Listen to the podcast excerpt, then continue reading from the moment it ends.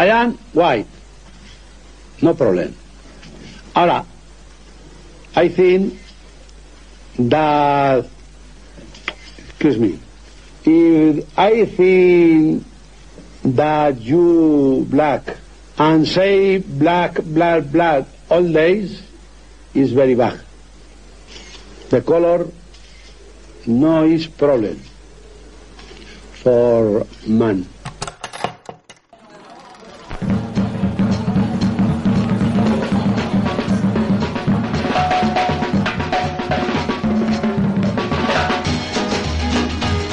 Bienvenidas y bienvenidos a Ben and Dean's, a Movie Podcast, el podcast en el que profundizamos hasta donde llegan nuestros conocimientos en las películas que, que vemos. Estamos aquí después de unas eh, semanas eh, tras el, especial que hicimos del El precio del poder de Brian de, de Palma, donde también hablábamos de Scarface. Y hoy venimos con una cosa muy, muy, muy diferente. Venimos con una, con una cosa... eh, bueno, hem- hemos encontrado un motivo para traer esta película aquí a colación y hoy os vamos a hablar de lo que el viento se llevó, la película que bueno ha generado cierta polémica al ser retirada de la plataforma HBO por, por el contenido racista, por ser- estar considerada como una de las películas más racistas de la, de la historia. Eh, Entraremos a hablar de, de esto y de muchas otras cosas más que, que nos van a dar eh, nos va a dar motivo para ello pues esta, esta excusa. Pero vamos a, sal- a saludar, como siempre, a todos los que estamos aquí. Empezamos por el señor Ben. Señor Ben, Muy buenas tardes, noches. buenas tardes, noches, bienvenido a la plantación. Muchas gracias. Y nada, vamos a dar también esa bienvenida a la plantación al coronel, que bueno, por su rango, por su rango, pues será el que, el que nos... eh, Soy el dueño de la plantación. Claro, el que, el que nos fustigue a todos, ¿no? Y nos ponga aquí a recoger Bueno, algo. Eso se lo dejo al capataz. Usted no, eso no se ensucia las manos, ¿no? No es, eh, no es cosa suya. Yo, yo solo doy fiestas de alta sociedad y cosas de esas para las familias de bien, los Como- vecinos. Como buen caballero del sur, ¿no? Aunque usted, usted, usted más que de- del sur es de un poco del este, ¿no? Pero bueno. Bueno, sí, sí, un poco del este, sí. Bienvenido, coronel. Y bueno, pues eh, no podía faltar a la cita tampoco el señor Dalton. Señor Dalton, ¿qué tal? Muy buenas, calurosas noches. Sí, sí, sí, sí. Hoy sí que parece que estemos en el, en el sur. Eh, algunos no estamos más que, más que otros. Eh, y bueno, como, como no puede ser de otra manera, el, el coronel es el que está más al sur de, de todo. Y yo soy el señor Deans. Aquí estamos una. Iba a decir una semana más. Bueno, pues estamos un programa más para hablar de lo que, de lo que el viento eh, se llevó. Yo creo que no vamos a, expandirnos ahora en la presentación hablando de la película. Vamos a tener tiempo de hacerlo en el cuerpo del programa y vamos a, profundizar en, en ello y, a ver en qué puntos estamos en acuerdo o en desacuerdo con, con que la película pues haya, se retire de las plataformas como, como ha pasado. Señores, eh, yo creo que vamos a ir eh, poniéndonos un poquito de, etiqueta, vamos a ir pasando hacia ese salón que nos tiene preparado el coronel, vamos a entrar en ese baile de, la alta sociedad, hasta que, claro, hasta que empiece la revuelta y nos acaban colgando a nosotros de, los árboles y se nos subleven los, los trabajadores, que al final pues eh, es, es ley social, es ley de vida. Continuando con el tema anterior, te traemos algunas recomendaciones para que no te pase lo que le pasa a muchos. Hoy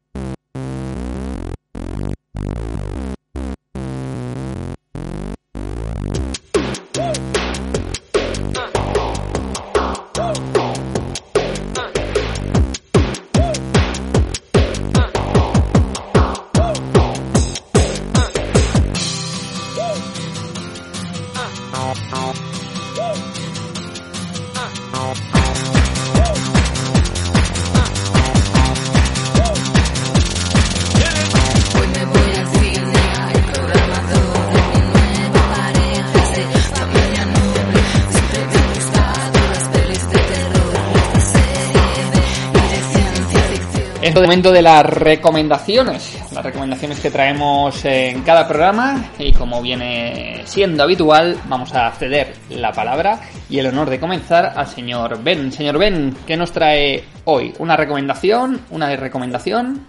No, traigo una recomendación y para, vari- para variar de verdad, esta vez no os va sobre al- alguna oferta que haya en algún canal digital, sino sobre un lanzamiento en, en Blu-ray que ha hecho Divisa esta misma semana pasada. Eh, sobre la película de Bob Clark, Asesinato por Decreto, Murder by Decree, del año 1979. Una película muy recomendada para holmesianos, para fans de Sherlock Holmes, de, de Londres eh, casi postvictoriano, del Londres de finales del 19. Bueno, ya conocemos esto, ¿no? Una película estupenda con un Christopher Plummer en el quizá en el registro más humano de, de cuantos han interpretado a Sherlock Holmes después de Basil Rathbone, por ejemplo. Y bueno, un- una película que vale la pena volver a ver. Eh, como hoy hablaremos de, de películas que en su momento fueron hechas como fueron hechas y con el paso del tiempo las lecturas cambian y desatan polémicas y demás, pues eh, además esta película tiene algo añadido eh, sobre concepciones de poder, de sociedad y, de crítica a estos poderes, esta sociedad que quizá cuando se hizo no, no, era, no era su objetivo. La película, además de estar mm, pues, pulcramente realizada, eh, aborda el, el- tema de... eh, conjuga Sherlock Holmes con Jack el Destripador desde el punto de vista de, grandes, de los grandes mitos sobre las, las teorías más o menos conspirativas sobre quién era Jack el Destripador. Muy bien realizada, mm, vale la pena verla, con unos actores estupendos y como les digo, pues recientemente editada en Blu-ray para quien guste de, del formato físico de- del cine. Perfecto, pues nos quedamos con esa recomendación de todo, todo un clásico, que a medida que usted la estaba comentando, pues dan muchas ganas de, de revisionarla. Así que una muy buena, muy buena recomendación. Y está bien, ¿no? Que traiga aquí también recomendaciones de, estrenos que se hacen en, eh, a través de las eh, de los sellos y las distribuidoras, que no, no solemos hacerlo. Así que eh, bienvenida sea. Vamos a ver qué nos trae hoy el coronel. Coronel, ¿qué nos puede recomendar? ¿O no? Bueno, sí, sí. eh, eh, bueno, la verdad es que no sé si recomendar o desrecomendar. Es la película que traigo hoy. Es una película que yo le, tenía muchísimas ganas, ¿eh? no, no la había visto. Eh, eh, voy, a, voy, a, voy a terminar con la intriga ya rápido. Eh, he estado aprovechando para evaluar un poquito la plataforma esta nueva, la de Disney Plus. Eh, bueno, nueva, ya, tiene tres meses o una cosa así, eh, por lo menos aquí en España. Y bueno, he aprovechado para ver un poco el catálogo. Y entre eh, clásicos, como por ejemplo 20.000 leguas de viaje submarino, es una muy buen momento para. Es, es, una buena oportunidad. Esta plataforma es muy buena oportunidad para revisarlos, revisitar algunos de los clásicos que nos trajo Disney en su día. He encontrado una pequeña joya que, bueno, eh, me ha dejado un poco frío, la verdad, porque era una película que le tenía muchas ganas, de 1979, que se llama El Abismo Negro, de Black Hole en inglés. Que bueno, fue un poco la respuesta de Disney a, a la Guerra de las Galaxias, Star Wars, ¿no? Entonces, eh, claro, bueno, eh, si hay una cosa que tenía Disney hasta que se convirtió en el emporio que es hoy en día, es que tenía una forma muy peculiar de producir las películas. Entonces, claro, pretender dar a una contrarréplica a Star Wars con los patrones de, de, la factoría Disney, de películas Disney, es decir, pensemos en 20.000 leguas de viaje submarino, por ejemplo. Claro, de, de Disney pues, de, de, entonces, ¿no? Claro. De la Disney de entonces, claro, no, no de la Disney de ahora que, que tira de CGI que no vea usted. Eh, no, no, no, de aquellas, eh, bueno, pues tenían una forma muy peculiar de producir películas, eh, muy inmovilista, es decir, ellos tenían una fórmula, le funcionaba bien, y se lanzaron a hacer la primera película que hicieron que, que tenía estaba en inglés es rate eh, que, que, tenía clasificación para de edad no o sea que no estaba recomendada para todos los públicos ¿no? Entonces es una película muy curiosa eh, ahí bueno eh, los de los actores que intervienen está dirigido por Gary Nelson Gary Nelson es un tipo que para mí por lo menos era completamente desconocido. Cuando me puse a documentarme sobre esta película, lo que vi es que había hecho muchísima televisión y después siguió haciendo muchísima televisión. Eh, y bueno, pues eh, tenía, desde luego tenía, tenía buenos actores, eh, tenía Anthony Perkins, Robert Foster, como los estilos más, los más famosos. Anthony Perkins quizá es el, eh, Maximilian Schell, ya se me olvidaba este hombre, eh, que hace un magnífico papel de villano. Pero la película me dejó un poco frío, es decir, ha envejecido muy mal, ¿no? Es, mm, tiene muchos esquemas infantiles. Ya digo que la Disney tenía una forma de hacer muy peculiar de hacer películas, ¿no? Entonces tiene un esquema muy infantiloide, pero sin embargo es una película dirigida a adultos, ¿no? Sin embargo, yo de esta película destacaría dos partes: el principio de la película y el final de la película. El eh, muy influenciada por 2001, una odisea en el espacio, tanto el principio como el final, ¿no? El principio te tratan de dar una visión muy científica, muy de ciencia ficción hard, ¿no? Eh, los eh, diálogos que tienen eh, con las computadoras y este tipo de cosas, pues son como muy científicos, pero con fundamento. Y luego el final, que es muy metafísico, enormemente metafísico y con un montón de, de lecturas, eh, muchísimas lecturas, ¿no?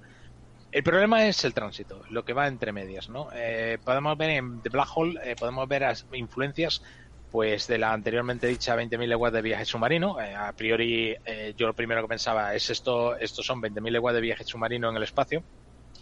Pero lo- después, dándole unas cuantas vueltas más, parece más influenciada por relatos eh, como La isla del Doctor Moreau, eh, de científicos locos. realmente es una película sobre Mad Doctors, ¿no? Y bueno, pues tiene, tiene un final muy extraño, muy, muy, muy extraño.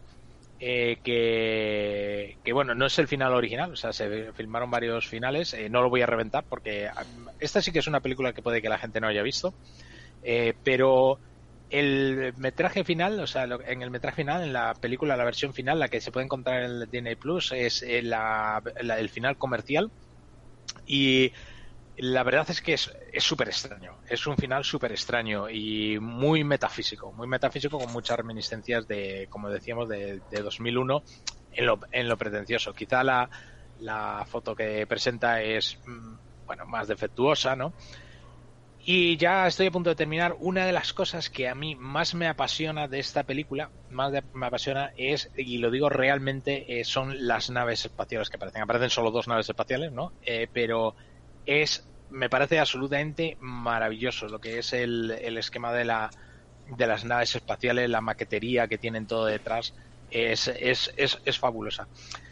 No sé si recomendarlo o no. Eh, es una película que ha envejecido muy mal, como decía. Eh, el- lo que es el entre el principio y el final es bastante mediocre, las cosas como son. Eh, pero yo creo que merece la pena darle, darle un vistazo y por eso la he traído hoy. Pues eh, yo, esta película es una de esas de esos títulos, mira, no sabía dónde, dónde verlo, Coronel, eh, que, que siempre he tenido en mente eh, y por qué. Eh, no sé si la he visto, no, no recuerdo eh, si la llegué a ver de pequeño o no, pero parte de la audiencia no lo sabrá por, por- porque es un tema generacional, pero, pero el señor eh, Ben, el señor Dalton, el coronel recordarán eh, que cuando nuestros padres iban al banco, pues muchas veces, sobre todo el, San Jordi y tal, pues a veces eh, te, te regalaban un libro, eh, un libro que, que- que editaba la, la Caixa, ¿no? Y, y yo tengo el libro, de, de- de- un libro de estos eh, repletos de que son como fotonovelas, ¿no? O relleno de fotogramas Sí, de la sí, sí. y, Sí, sí, yo, yo- yo creo que también lo vi ese, ese libro, sí. Sí, sí, sí, que, que, hoy, que hoy en día, bueno, pues son como pequeñas joyitas, ¿no? Que, que, que uno tiene. Y, y nada, y siempre he tenido curiosidad por, por eh, a ver si tenía la, la oportunidad en algún momento de recuperar y poder ver esta película. Eh, ahora sabiendo Bueno, que este... esta, peli- Sí, esta- sí. esta película tuvo una campaña de marketing bestial, pero bestial, fue una cosa una cosa mala. Desde luego no está a la altura de la película, la campaña de marketing que tuvo, y, y fue, fue, fue un fracaso. eh, Fue un fracaso. La, la película en sí misma fue un fracaso, porque de hecho eh, estaba pensada para hacer una, una serie, luego una, una trilogía. Estaba- iba muy a la saga de, De Star de Wars, ¿no? Sí, estaba pensado para hacer una trilogía y bueno, se quedó en la primera película. Pero insisto, yo, yo creo que merece un visionado, eh, un visionado crítico, eh, considerando todo este tipo de cosas de, bueno, hay que tener en cuenta que la Disney con unos patrones de cine de los años 60 que ya están completamente obsoletos, tiene otra cosa muy curiosa, que es una de las últimas películas, si no es la última, que se estrenó en salas comerciales, que tiene obertura. Y la, la abertura es, es eh, magnífica. Tengo por aquí apuntado, a ver si lo veo, pero tenía apuntado por aquí de quién era la banda sonora. Bueno, eh, si alguien tiene curiosidad, porque nos ponga un mensajito y ya está. Pero la banda sonora eh, creo, no sé si de Henry Mancini, puede ser. Un momentito que lo No sé, si lo eh, podemos tirar de, de Google mientras. John Barry, de John Barry, de John, John Barry, Barry. perdone. De John Barry. Sí, bueno, era, era, era uno de estos clásicos de los años 60 haciendo, de- que hacían bandas sonoras en los años 60. Y por eso pensé por un momento que era Henry Mancini. Y, y la verdad es que es muy curiosa, es una banda sonora que aunque todo se ha dicho de pasa, yo no la termino de ver encajando muy bien en el desarrollo de la película, pero en sí misma la banda sonora es magnífica. Como obra, como, como- como composición eh, eh, sinfónica. Muy bien. Y, y esto, eh, este canal de, de Disney también ofrece eh, un mes gratuito o no, habrá que pagar si queremos verlo. Pero, bueno, la verdad es que no lo sé, porque Bueno. no, no le voy a engañar, no le voy a engañar. He tenido presiones eh, familiares, Familiares, ¿no? para, Para... para darlo de alta. Bueno, yo, yo tengo presiones internas para, para cambiar Netflix. No estoy muy contento últimamente con los estrenos, así que, bueno, igual hago un, un cambio un mes para, para poder echar un vistazo a esta, a esta peli y a ver el catálogo que tiene, que tiene este, este canal de, de Disney. Eh, vamos con el señor Dalton. Eh, señor Dalton, ¿usted nos trae recomendación también? Mm, Sí, bueno, yo antes que nada decir que, que- que me parece que sí, que, que Disney tiene un mes gratuito, pero Mm. porque yo también tengo presiones familiares a las que no he cedido. usted no ha cedido de Pero momento, ¿no? no, no, pero me lo están vendiendo. Me lo están Ah. vendiendo y entonces es una de las informaciones que me han dado es, no, no, pero si mm, hay para probar 30 días o 15, no sé exactamente. Bueno, no lo sé, no lo sé, pero vaya. Creo que, creo, supongo que sí, porque suelen estar bien informados cuando me chantajean. Cuando interesa, ¿no? Eh, exacto. Entonces, eh, bueno, pues, pues eso, simplemente. Eh, bueno, ya, pues cuando hablan de, de, de bandas sonoras, ahora que me he acordado, Morricone, evidentemente, no vamos a decir nada más, pero al menos, al menos mencionar. Cierto, es verdad, es verdad. Y sí, sí, sí. Y, y bueno, y, y- y la recomendación. eh, bueno, pues eh, mi recomendación es una es una serie, bueno, una serie, son eh, bueno, no sé, no sé cuándo se considera mini, seis episodios es mini o, o es o es, o es, eh, es- single, es, es LP o es, es single. no sé. Pues aquí no sé si los, eh, los señores más técnicos, eh, el señor Ben o el coronel, nos podrían ayudar, si, si existe un patrón fijo que, que diga cuándo es miniserie o cuándo empieza a ser ya serie. No, aquí creo que se nos va a todos un poco, creo. O podemos Esto- definirlo ahora mismo, si usted Exacto. quiere. Miniserie, miniserie cuando se nos hace corta y maxiserie cuando se nos hace muy larga, muy pesada. Exacto, exacto. Vale. Muy bien, muy bien. Me parece muy bien, muy bien. Pues es como lo de los mediometrajes, que nunca he entendido muy bien. Bueno, eh, bueno, pues para lo que vamos. Eh, la serie, bueno, es una serie de HBO de, de este mismo año, de, son seis episodios. eh, es la, La Conjura contra América. Y está, bueno, basada en un libro de David Roth, que yo no lo he leído. Entonces no sé, no sé cómo, qué, qué tal será la adaptación. Pero vaya, eh, la serie como tal, bueno, está creada por David Simon, que es, creador de, productos para la televisión, entre otras, la, la mítica de Wire.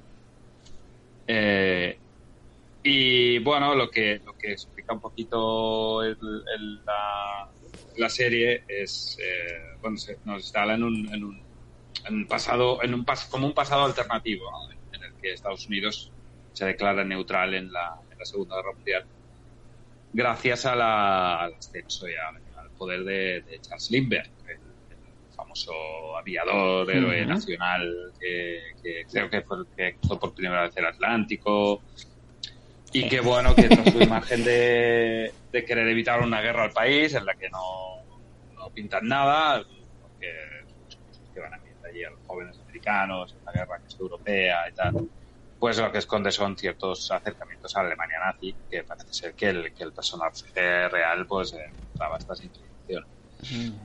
Eh, como decía, la novela no la he leído, no sé qué tal es como adaptación, pero bueno, la serie, con la serie me pasó algo curioso, que, que fue que, bueno, empecé a verla porque me interesaba el tema y vi que... Pero, eh, eh, perdón, es, es, Sí. serie, es serie de ficción, ¿no? Es serie de ficción. Sí, sí, sí, es ficción, es ficción. Es ficción, vaya, por lo que he explicado ya, usted imagina que es ficción.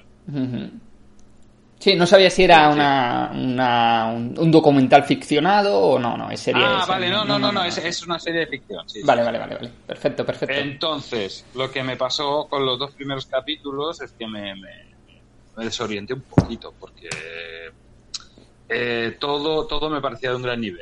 Eh, la puesta en escena, el guion, los personajes, los actores. Pero no terminaba de, engancharme.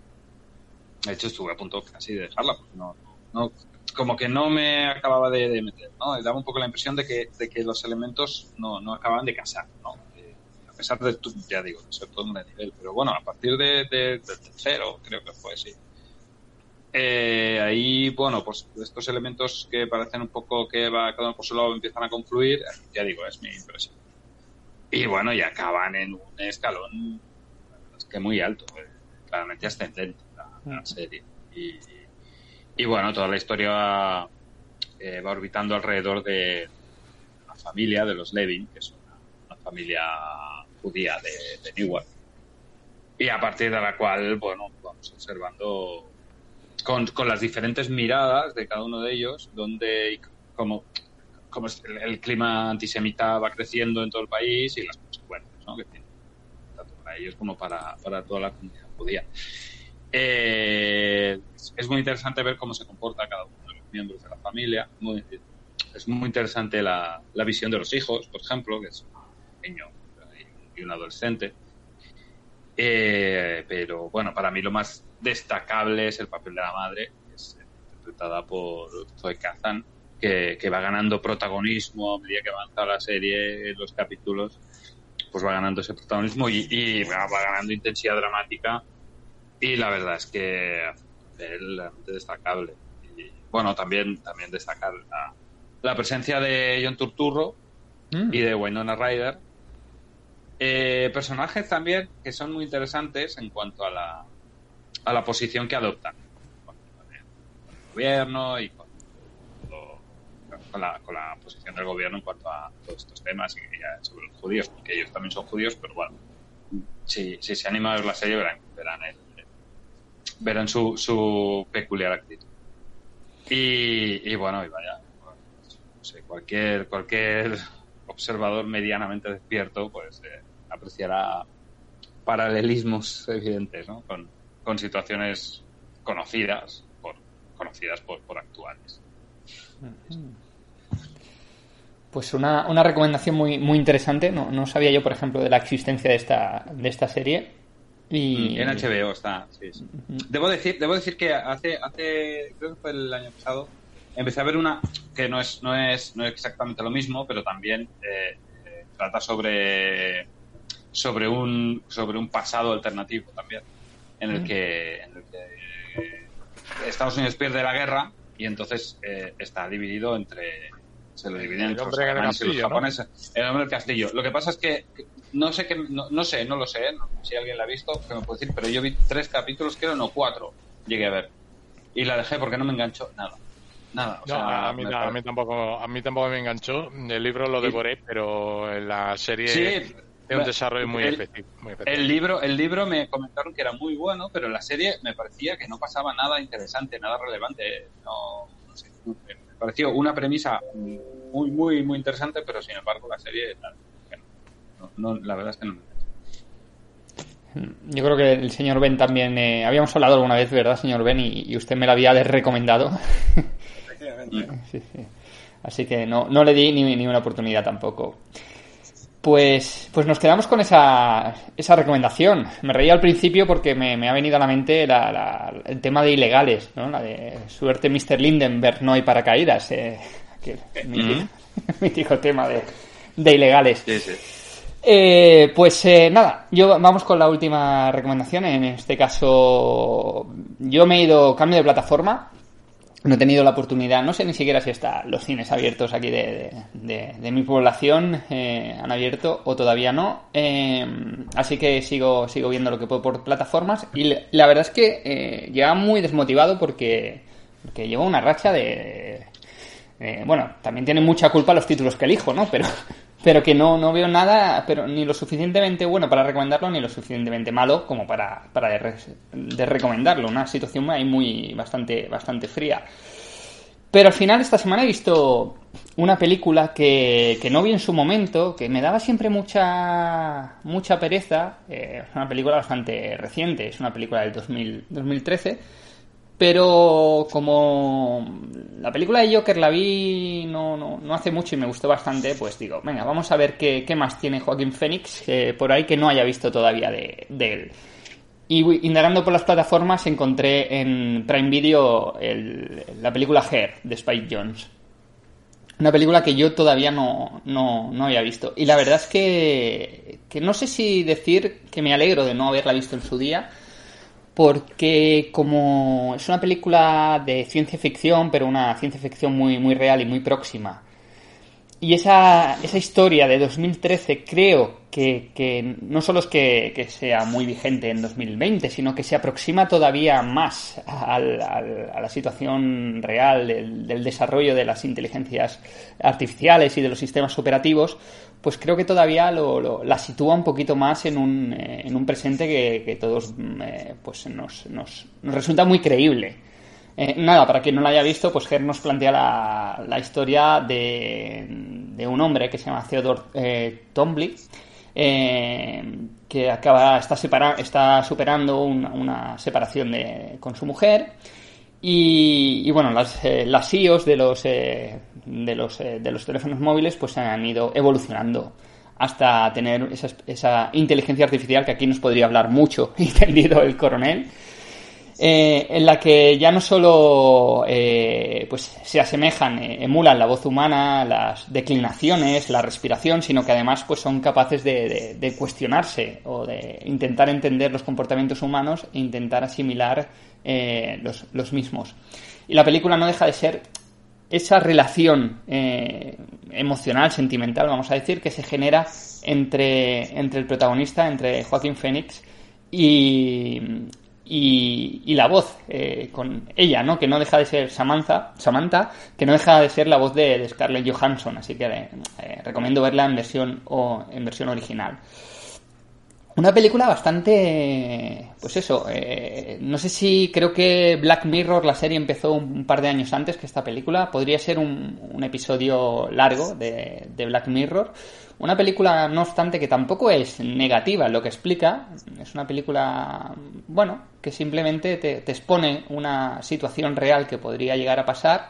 Incluso pues tiene momentos eh, dramáticos, románticos, es una especie de, sí, de, drama, de película romántica, drama romántico, entre una, una iOS y, y, un- y el protagonista. También nos habla pues de esa necesidad, ¿no? De sentirnos acompañados en todo momento, de, de las dependencias que tenemos, eh, pero, pero bueno, es una peli interesante y, que para los pequeños, eh, bueno, no, no hay, casi toda la película son pequeños momentos de, de conversación entre Joaquín Phoenix y la voz de, de Scarlett Johansson, no se hace nada pesada, al contrario, tiene un ritmo envolvente, vamos a decir, y muy, muy interesante.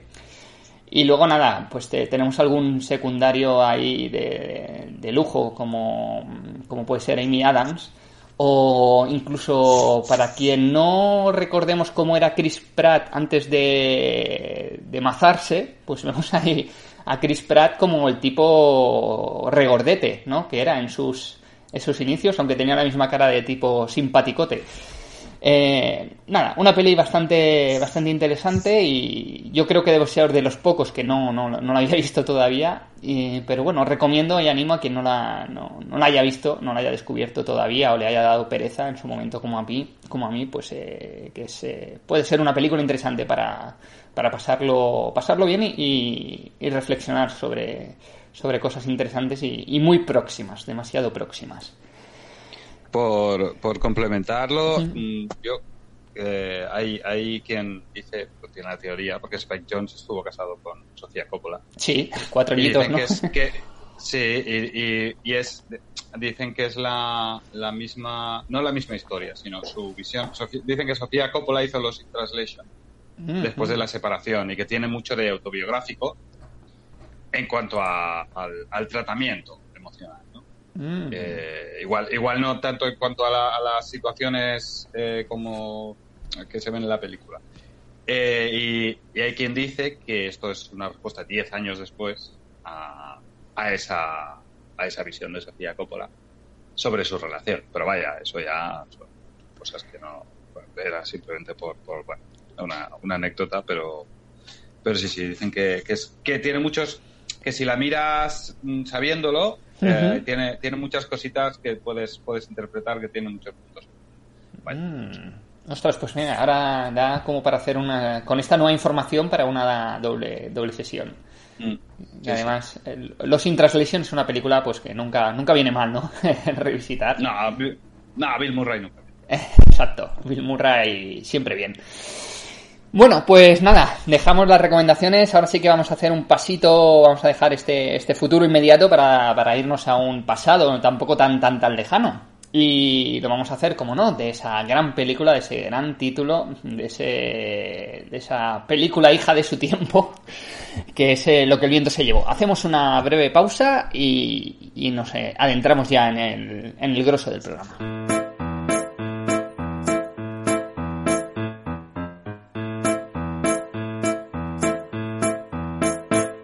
There's a yellow rose in Texas that I am going to see. No other fellow knows her, no other, only me. She cried so when I left her, it like to broke my heart. And if I ever find her, we never more will part.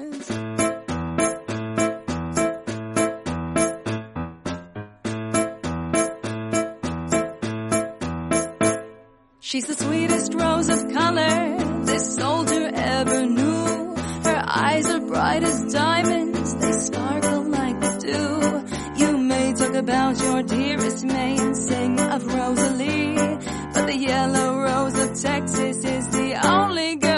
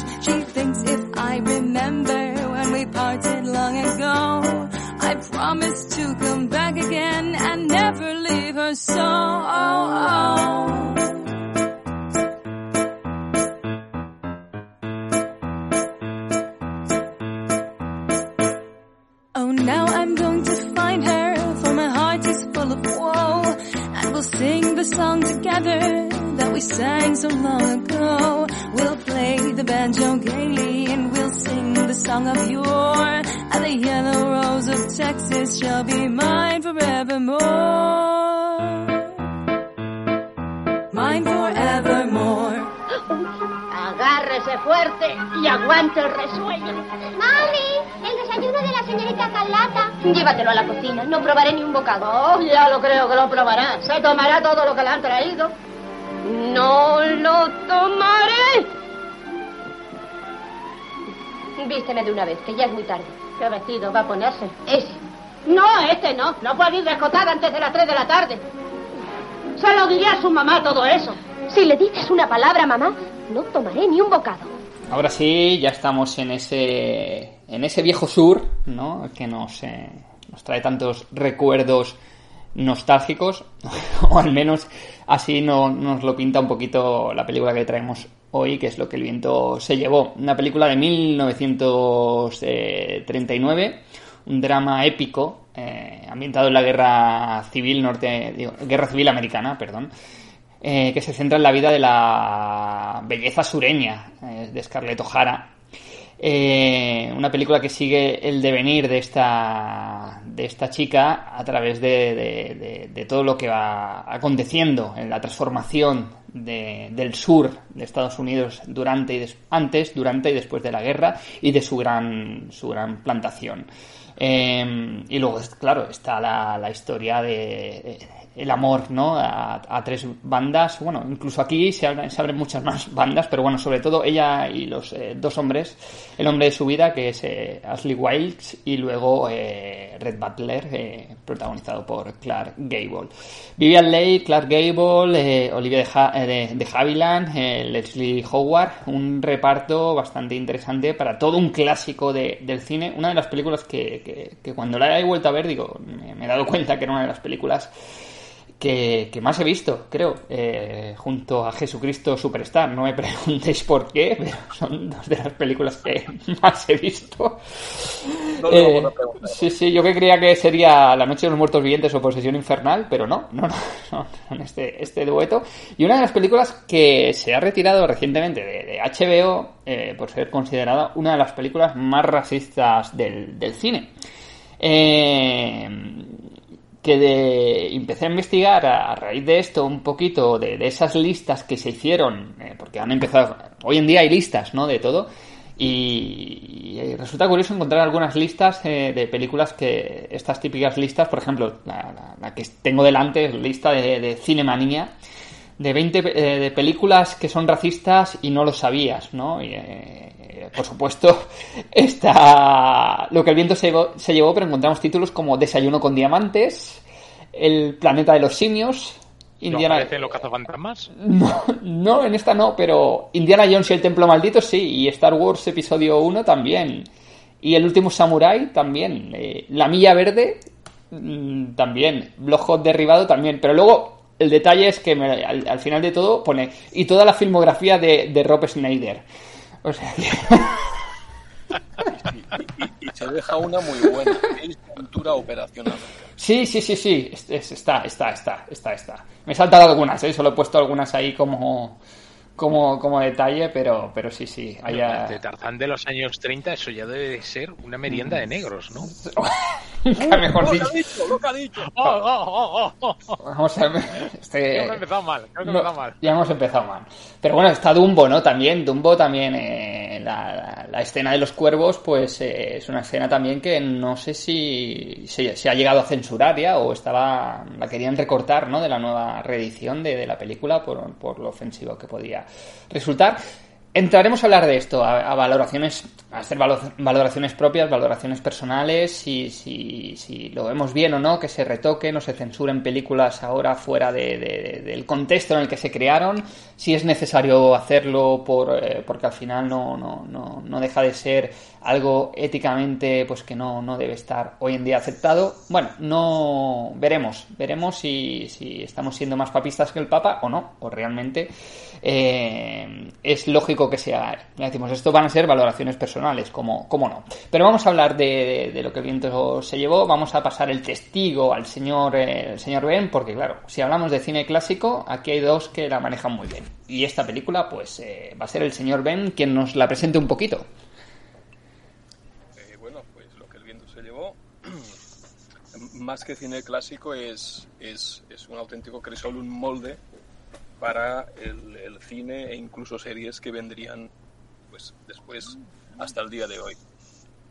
La película en sí, a ver, eh, eh, traemos a colación esta película por la extraña y estúpida polémica. Un momento, una aclaración. Como tantas cosas. Usted ya se ha piso- sí, cre- creemos que se ha posicionado ya. Llame- ya- Llámeme intuitivo, pero me ha parecido leer entre líneas. Sí, ¿no? Le ha faltado a usted la introducción de que las opiniones y comentarios de los participantes son única y exclusiva responsabilidad de ellos y tal. Eh, No, no. bien, traemos la película a colación de esta coyuntural polémica sobre el racismo y, y, bueno, la película, pues como sabemos, la han quitado de, de HBO.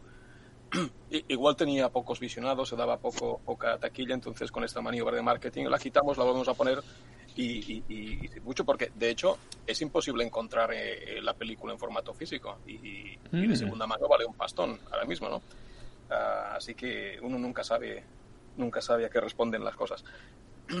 La película eh, por sí sola vale la pena hablar de ella tanto por eh, la, la- la- peripecia, dos años de rodaje, más un año de postproducción y estreno, como por sus actores, como por la cantidad de gente que intervino en el guion y en la dirección y en la producción y en una maravilla. Es decir, es, todo lo que puede pasar en una película eh, pasó en lo que el viento se llevó eh, sobre un libro de gran éxito de Margaret Mitchell y bueno, pues con polémica, sí, incluso con cierta polémica en el momento, porque también es verdad que, que, que había, hubo algo de, este problema por la, por la reivindicación de los actores negros en este caso, ¿no?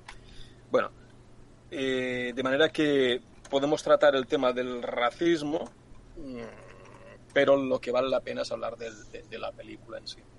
Eh, La película es una maravilla, se llevó más Oscars en su edición que ninguna otra, 1939, en, en la historia. Merecidas la mayoría, seguro. Seguro que estamos todos de acuerdo en que Vivian Leigh eh, es irrepetible y, forjó un modelo de, un modelo, un, un arquetipo y también un modelo de, actua- de actuación, creo yo. Eh, es la base, es decir, para mí supera con creces a cualquier eh, a cualquier actor o cualquier eh, eh, intervención artística de la película. Vivian Leigh es un portento. Es, eh, además, se configura tres papeles que eh, para mí eh, Scarlett O'Hara, Blanche de un tranvía llamado Deseo y, y la señora Stone de o la primavera romana de la señora Stone mm, configuran tres personajes impresionantes, eh, psicológicamente muy complejos, muy difíciles y que, y, que quedan para no solo para la historia del cine, sino incluso para la, el- la memoria colectiva o, para los que, que- nos ha apasionado esta actriz y su trabajo, pues para nuestra propia eh, marca, marca de memoria individual. ¿no? Bien, mm, yo separaría el tema del racismo de lo que es la película. Si quieren abordamos primero el tema de, del descontentamiento racial. Y nos lo quitamos de, de encima, ¿no? Estamos del medio, sí, y ya está. Yo creo que es algo artificial, que es algo Ujú. estúpido, que es algo realmente papanatas. Eh, yo creo que es algo... Miren, les acabo con una anécdota que no tiene que ver y tiene mucho que ver. Yo me encontré una vez en una reunión donde había un un individuo que pontificaba. Eh, era muy de izquierdas, era, llevaba barba, era peludo, era, bueno, eh, Era, era Bat Spencer. Y, de repente salió el tema de, gays y lesbianas, no recuerdo, bueno, no sé. Y el tipo paró, nos miró a todos con, con aire así muy, muy feroz, y nos dijo, ¿algún problema con que alguien sea gay? Y yo pensé, aquí nadie tenía ningún problema hasta que tú has hablado. Eh, ¿Por qué inqui- eh, este, este punto inquisitorial? ¿no? ¿Por qué algo tiene que ser correcto o tiene que ser porque tú lo digas, porque, porque es transgresor? Porque... Y a mí esto de, de- que ahora el, eh, hayan películas racistas, eh, porque, o sea, setenta y tantos, ochenta y tantos años después de haberlas hecho, me parece algo tan, tan realmente absurdo e ignorante. No entender el contexto de la película en su momento, la sociedad en su momento. No es una película racista, a mi modo de entender. Es una, es una película que refleja unas ciertas cosas y está hecha en su momento. Entonces, pues, eh, bien, eh, me decepcionó mucho ver que uno de los adalides de, de esta reivindicación para que se erradicara la película es, es John Ridley, el guionista de 12 años de esclavitud, mm, guion adaptado, Oscar al guion adaptado, la película no me gusta demasiado, pero lo veo una cosa oportunista y, y extraña, como las películas que hace el señor, no le diré el nombre, el señor de nosotros y de... Bien, en fin, da igual, ¿no? Eh, mm, empecemos por aquí, si les parece, por el tema del racismo y luego vamos a la película. Pues me parece. ¿Puedo decir algo? Sí, sí, sí, por supuesto. Bueno, yo, aparte de que suscribo suscribo el, eh, las palabras del señor Ben, eh, ustedes sí me han oído hablar- decir Sí. muchísimas veces que las películas hay que verlas en su contexto histórico y eh, fuera, de, fuera de ver el tiempo en el que están hechas, pierden todos los juicios de valor que se puedan hacer si no tenemos en cuenta la- el momento en el que se hicieron, ¿no? Porque también podríamos hablar, por ejemplo, del Nacimiento de una Nación, que es una grandísima película, y eso, eso sí que es racista, ¿eh? Oigan, eh, esa película sí que es racista. Y sin embargo, es una grandísima película. Pero yo creo que este es uno de esos casos paradigmáticos en los cuales eh, el árbol, los árboles no nos dejan ver el bosque. Estamos eh, poniendo el foco en esta película sobre el racismo, toda la, la polémica que ha levantado, y sin embargo, estamos eh, pasando por alto un componente muy inclusivo que es el papel de las mujeres en esta película. que son mujeres muy fuertes, todas ellas, mujeres muy fuertes y son las auténticas protagonistas de la película. Habitualmente en, en el cine de esos años lo que estamos acostumbrados es a ver a mujeres dependientes y débiles y aquí es todo lo contrario, son las mujeres las que llevan la, la voz cantante, las que sacan adelante la plantación, la que y los Ma- hombres madre mía, eh, me, digo, me, menudo giro de guion, ¿eh? Ha puesto usted aquí ahora, ¿eh? De película racista a feminista, esto. Es que, es, es que lo es, es que lo es. Y, y a mí me sorprende mucho que estemos poniendo el foco en una descripción de unos acontecimientos cuando estamos hablando de, de, de la esclavitud. ¿Qué, qué- qué vas a poner? ¿A, ¿A tíos caucásicos de esclavos para que sean inclusivos? No, no puedes hacerlo. Y sin embargo está reivindicando el papel de la mujer en una posguerra. Es decir, está hablando, para empezar, la autora, la autora eh, Margaret Mitchell, es una mujer que simplemente cuenta la versión dulcificada que le contó su propia abuela de cómo eran las cosas antes y después de la guerra. ¿Vale? Entonces, es eh, el- la propia novela es en sí mismo ya está dulcificada. Está dulcificada porque es la historia que una nieta, eh, que una abuela le cuenta a su nieta de cómo eran las cosas antes, ¿no? Y se ve en el, en el preámbulo cuando empiezan a hablar de la tierra de, de caballeros, de este tipo de cosas, ¿no? Pero eh, mm, se nos pasa por alto y es una cosa que a mí realmente me indigna, es que, que quiten esta película, porque más allá de los debates de sobre eh, las tendencias, eh, la identificación con los movimientos políticos, eh, de los movimientos inclusivos, todo el tema del apropiamiento cultural, todas estas historias, aparte de eso, dices, me estás quitando esta película que es de 1938, cuando la mujer tenía un papel absolutamente residual en la sociedad, que era poco más que engendrar y criar los hijos, y me estás quitando esta película que precisamente hasta la esclava hasta la esclava que ganó el, el- el Oscar ¿qué- ¿cómo se llama esta mujer? Caray. Sí, vamos a buscarlo, que tenía... Ay, ay, ay, ay, ay. Hattie Ay, Ma- Hattie Ma- Eh, sí, sí, sí. Cor- correcto. Eh, hasta, esta, hasta esa mujer tiene un peso importantísimo, importantísimo en la película. Cuando los hombres se van a la guerra, no aparecen para nada, se escab- se escabullen de todas sus responsabilidades. Y precisamente el único hombre fuerte que aparece en toda la película es el despechado y es el único que no quiere saber de guerra, que no quiere saber de... Ahí estamos hablando de una película con la cual se ha puesto en valor una cosa y sin embargo se evita se evita ver la otra perspectiva. Y me parece tremendamente injusto. Me parece tremendamente injusto. Primero por lo que he dicho antes que estamos hablando de que estamos sacando una película fuera de su contexto. Y para conocer el contexto hay que saber de dónde viene la novela. Insisto es una historia que una abuela le cuenta a su nieta y que su nieta lo que hace es que la noveliza. Y entonces claro eh, eh, tu, tu abuela no te va a contar siendo niña ¿sabes? No te va a contar eh, historia de la guerra civil eh, aquí en España. Eh, historia de la guerra civil, mi- mi- mis dos abuelos estuvieron en la guerra civil y no me contaban eh, cosas, me contaban anécdotas divertidas, eh, la camaradería en la, en la trinchera, ese tipo de cosas, ¿no? Entonces, claro, si, si cogemos esa perspectiva nada más, pues es una, es un- una visión romántica de la guerra y no es, no es, fue una guerra, eh, no, no tiene nada de romántico. Y esto es lo mismo. Y sin embargo, estamos esquivando, primero, que su autora es eh, probablemente una, con Virginia Woolf, probablemente una de las escritoras femeninas pioneras en el tema de la reivindicación del papel de la mujer, en este caso de la mujer de posguerra. Y en segundo lugar, que precisamente por no evaluar ese contexto, al final lo que estamos haciendo es perder la perspectiva de la película en sí misma. Y vamos, eh, me parece simplemente una desfachatez. Una Mm. desfachatez, sin más. Sí, yo eh, ahora ah, vamos a ver qué opina el señor Dalton. Yo simplemente eh, creo que el, el- el punto crítico que, que ha generado todo esto es ese, es ese tono ¿no? que tiene lo que usted decía, como de, de añoranza de, de, ese, de esos caballeros del sur, de ese sur que ya no existe, que se perdió. Yo creo que esto es lo que ha generado, que no, que no digo que sea un motivo, yo no lo estoy defendiendo, ¿eh? pero, pero creo que esto es con lo que, que- con lo que se ha quedado parte de, de- de- de esta, de esta voz crítica popular que, que al final también ha respondido en un momento social concreto en el que la, Pues eh, es un momento bastante com- complicado ahora por los, eh, las revueltas raciales que también están habiendo en Estados Unidos y, porque pone de manifiesto que, que el, eh, que el racismo todavía está sigue sigue presente. Eh, señor Dalton, ¿usted qué, opina de todo de todo esto?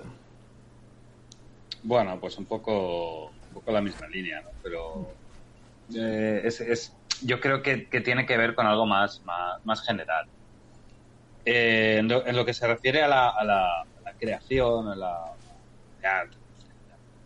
bueno, yo, yo siempre creo que la, la forma y el fondo de- deben ir de la mano siempre que se pueda. por, por una cuestión eh, artística, ¿no? Por una cuestión de lo que muestras, porque siempre será más efectivo. Pero, pero esto no incluye el mensaje que se puede derivar de la obra. No tiene nada que ver con el fondo. ¿Vale? Una cosa es lo que yo te explico y otra cosa es el mensaje que se pueda extraer de él. ¿vale? Eh, no, la forma del fondo no siempre ocurre, cuando ocurre es, es lo, lo- lo deseable, ¿no? Quizá, entonces, eh, a veces igual eso se confunde. Eh, claro, a partir de ahí que eh, hablamos de, de- de grandes libros, de grandes películas que, que hacemos, que, que no, ahora les ha dado por esto.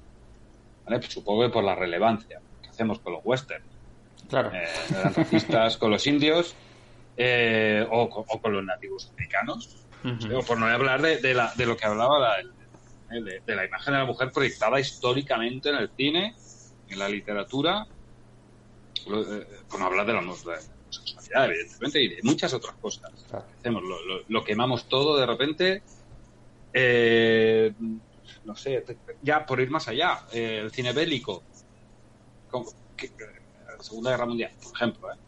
o, o Vietnam, eh, los japoneses, Mm. los alemanes, tratados ahí como, como un solo ente despersonalizado. Sí, Es, es cierto, es, Es cierto, es si cierto. nos vamos más allá, sie- siempre, siempre hay, hay un poco, mucho, bueno, hay mucho de esto, en mayor o menor medida. ¿no? Eh, no sé, tiramos los, los monumentos construidos por esclavos o, o es que al final eh, tiramos la- la- el circo romano o, o las pirámides. De- desenterramos Las a- al caudillo. No sé. Bueno, la- las pirámides que ahora, ahora parece ser que no, hay teorías que dicen que no hubo esclavos en las pirámides, pero eso ya es otro, otro, Ah, sí. Ah, esto otro no- tema. Sí, no sí, la sí, conocía, leído por ahí que, que, que no, que eran, que eran todos operarios ahí, que les pagaban. bueno. Eh, Les pagaban, les pagaban, les pagaban en lenteja. pa- no broma, pagaban, ¿eh? pagaban, sí, Paga- lentejas. pa- pagaban con A, ¿no? Ah, con el- ah, sí, con lentejas. Claro. con A, con Sí, A. sí, en lentejas.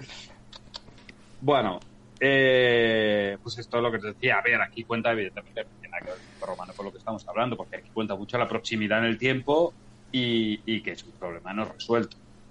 Pero, y, y no, no, no estoy justificando ni excusando nada. Muestra es lo que muestra. Eh, lo que pasa es que hay cosas que con los ojos actuales nos pueden parecer vergonzantes. eh, incluso cosas que se hacen hoy en día nos parecen vergonzantes, que, que es lo peor, porque, Ujú. porque la sigue habiendo. Y ya digo, la relevancia que tiene, no sé por qué motivos, esta película, eh, una película que, que va más allá de, de, bueno, de lo que es la película en sí, porque su relevancia histórica, su relevancia social. Eh, creo que hay que saber contextualizar y, y- y analizar y no escandalizarse ahora de forma visceral por una obra en concreto y que el, el revisionismo de lo, de lo políticamente correcto es muy peligroso, muy peligroso. Eh, si las películas son racistas o machistas o lo que sea, será por algo, ¿no? Igual reflejan la- lo que somos o que Claro. éramos o lo que, ha, si- lo que ha sido alguien, ¿no? Y tratar de eliminarlo y de, de meterlo en el trastero y de, y echar la llave, pues yo creo que es una forma de, de lavado rápido de conciencia y, y lo peor, una forma de olvido. Porque eso, eso es así, eso muestra algo que pasa. No creo que nadie, que nadie eh, justifique cualquier mensaje de esta película, de cualquier otra, ya sea artista, ya sea de machista, lo que sea, ¿no? No creo que nadie lo justifique por haber visto la película. Si acaso te, dará rechazo o te ratificará en lo que crees. Pero no creo que ver lo que el viento se llevó eh, eh, le vuelva a uno racista. Digo yo, o lo llevas ya dentro o vienes condicionado Otra cosa es la visión infantil, ¿eh? ahí no me meto. Ahí sí que igual hay que contextualizarles bien, ¿vale? Pero yo hablo de un público adulto. Entonces, pues no sé, una obra puede ser fabulosa en su exposición y horrorosa en lo que expone.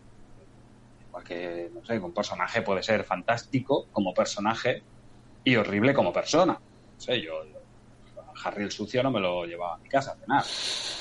Por entendernos, ¿no? Y como personaje de verdad fabuloso. Sí, sí. Eh, No, no, además, claro, eh, Vamos. Sí, sí, diga. No, no, simplemente iba a decir que justamente hoy estaba escuchando el, eh, el último programa de Tiempo de Culto, otro podcast. eh, eh, saludamos desde aquí, no sé si nos escucharán, pero hacían, eh, estaban comparando la filmografía de Ford con la de, con la de Hawks. Y, y justamente hablaban, ahora al decir lo de, lo de Harry el Sucio, es decir, este tipo de personajes, hablaban del tipo de personaje que, que encarnaba John Wayne, ¿no? En los westerns, que dice, ostras, en el cine queda muy bien, pero te lo- en la vida real es un personaje que odiarías, ¿no? Entonces, eh, nada. Claro, yo es que, mira, mira, el otro día, el otro día, por cambiar, o sea, por, por poner un ejemplo de algo que todo el mundo puede reconocer y que es muy, muy, muy banal o muy, muy evidente, ¿no? Eh, el otro día estaba viendo con mi hija que lo está revisitando y tal, y, y, bueno, está viendo Friends y te das cuenta de algo que ya sabía, pero lo estaba comentando con ella. Eh, Friends, como personajes de comedia, son muy buenos personajes de comedia, te puede gustar más o menos la serie. Pero como personas son horribles todos. Para entenderos con un ejemplo que todo el mundo pueda. pueda- Exacto, sí, sí, sí. Se puede adaptar a cualquier otra comedia. Es que muchas veces, cuanto peor la- es la persona, mejor es el personaje. Claro. Entonces, eh, claro, ahí hablo de personajes, pero bueno, hablo de, de- de- también de situaciones, de contextos. Lo que pasa es que aquí, bueno, básicamente, lo que he dicho antes, que, que vamos un poco con la época también. Y de lo que pecamos un poco en nuestra época es de ir a, impulsos viscerales, a, a golpe de red social, casi, con, con cero Sí. análisis, con, con cero explicaciones, con, con cero reflexión. Entonces, ah, esta, esta es racista, ¿por qué la toca? Vale, pues la quitamos, porque si no, mi repercusión va a ser eh, horrible. Ahora la vuelvo a poner por, por razones X, pero vamos, vamos a. está- estamos twitterizando todo, decirlo de alguna manera. Cine, solo en general. La reflexión es, cero. Eh, bueno, lo que comentaba el coronel antes de una nación, es, muchísimo peor. Es, es- tremenda. o sea, es, que es como un, racismo en que lo- lo- los negros son, son perversos. Directamente, son- Directamente, claro, es- son- es apología del supremacismo blanco. Exacto, perversos, diabólicos, obscenos y la película puede estar muy bien, pero te produce más rechazo. Y comen, Realmente. ¿Y, Mm. y qué, qué ha dicho el señor Ben? comen sandías. Ay, ¿cómo se- Había todo un género de Sí, películas sí. en los años 20, lo conocen ustedes. Eh, ¿Cómo se llamaba? Es decir, los comedores de sandías.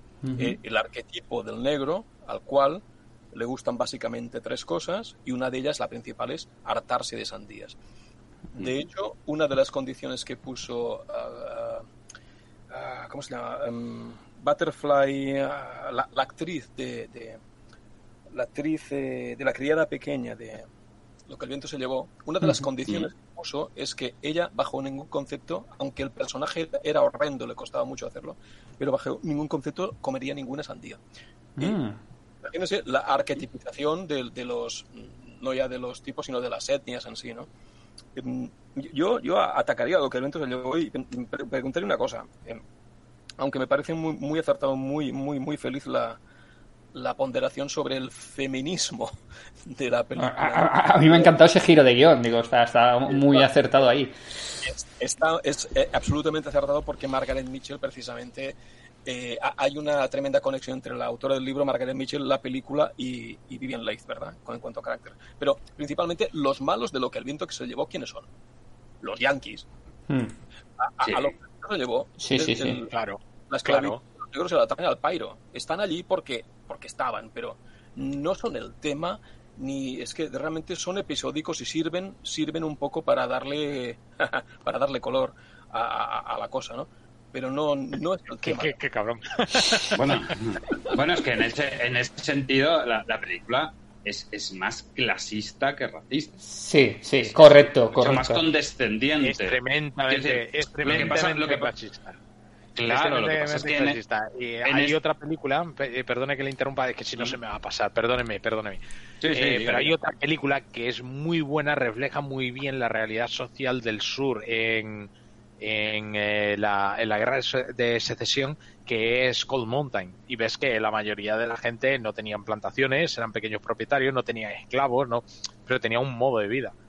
Y todo, ese- todo eso se viene abajo con, con, con- porque es, es, es un choque de culturas realmente. Ujú. Sí, sí, Perdonen ustedes, eh, que si no lo, lo- No, se no, no, no, sí, sí, sí, no, no, simplemente era eso, quiero decir, el- el- no, no se muestra en ningún momento el- el- la esclavitud como tal. Eh, no, no hay una, una, una crueldad como, como en el nacimiento de una nación, que sí que, la- porque es, pues que, que para ellos es, es, es un ser inferior. Simplemente es una cuestión de clase.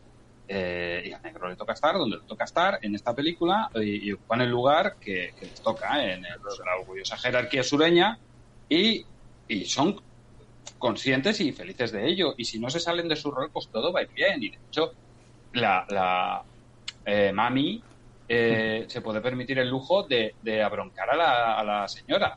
Eh, quiero decir, y, y Big Sam se puede permitir el lujo en la película de convertirse en un héroe por salvarla. Eh, no hay ese. El, el tratamiento es, es diferente, es, es, es más de, de vasallaje casi que otra cosa. ¿Vale? Lo cual no, no, no exime el, el, el, el, el tema, el, el componente. El componente racista no, Vale. no lo quita, ¿eh? pero, pero que bueno, ese- el tratamiento es ese. Y que además, una vez liberados los esclavos, en este caso los esclavos siguen trabajando para sus, sus antiguos Claro. Exacto, sí, sí, la sí. esencia trágica de la película no tiene que ver con, con la esclavitud, tiene que ver con, con algo realmente terrible que es los ricos lo pierden todo y se vuelven pobres. Es Mm. la, la derrota del sur, es exactamente Sí, eso. correcto, Aquí sí. el- el- lo que están comentando del clasismo en, en toda su tragedia. E- Esto es Claro. lo, ¿no? Y esto es lo que perdura, es decir, e- exactamente, a Margaret Mitchell, eh, mm, por ra- raíces familiares, le cuentan lo que era el sur, como muchos, como gran parte de, de la población eh, blanca del sur de los Estados Unidos, tienen aquellos tiempos como eh, míticos, prácticamente míticos, donde éramos una nación, éramos un era, éramos algo que se, se perdió.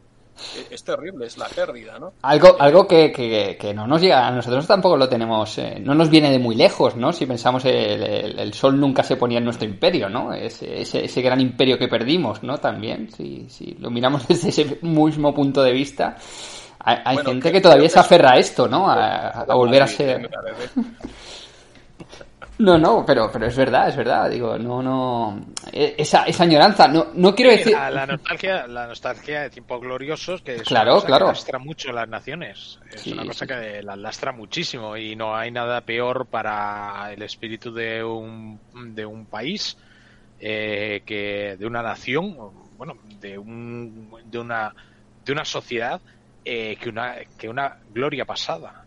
Y bueno, eh, yo por ejemplo cuando estuve viviendo en Estados Unidos eh, me sorprendió mucho saber que Missouri, que hoy en día es el estado más pobre, eh, antes de la secesión era el estado más rico. Era tremendamente rico eh, por las plantaciones, por, por un montón de, de historias. Y sin embargo, bueno, pues la posguerra lo relegó a lo que es hoy en día, que es, eh, por decirlo de alguna forma, es, eh, bueno, ahí está al nivel de, de como diría yo, que por hacer una comparación, pero vamos, es cruzar la, cruzar la frontera eh, y, y cambia todo. Y se nota. Eh, una magnífica serie la de Orzac para entender Missouri Sí. y el sur profundo. ¿eh? Es verdad, es verdad. El, y el, el caso el caso es que el caso es que eh, claro esa nostalgia al final pesa muchísimo no y es la, eh, la nostalgia en una sociedad puede ser un, un, motor muy poderoso no Eh, pensemos por ejemplo por ejemplo pensemos lo, lo que ha pasado en, en España no la guerra civil la cuando en un momento dado se convierte entre una lucha de ideologías, una guerra de ideologías entre totalitarismos de un lado y totalitarismos del otro, ¿no?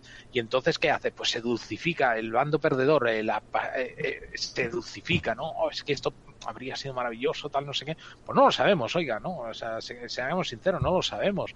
Y el caso es que al final esa, esa pérdida, esa sensación de pérdida, lo que hace es que mueve mucho las conciencias de la gente que siente la pérdida como suya. Y esto lo que estamos viendo en, lo que el viento se llevó es una película que está hecha eh, 70 años después del final de la guerra, más o menos, de la guerra de secesión, ¿no? Es como si podríamos decir como una película, por decirlo de alguna forma, una película de guerra civil, pues eh, podríamos hablar, por ejemplo, de, de Tierra y Libertad, por ejemplo, ¿no? y veríamos también una visión muy dulcificada ¿no? de, la, de la vida en el eh, eh, en parte de parte de ciertas ciertas es una simplificación un poco bastarda, ¿no?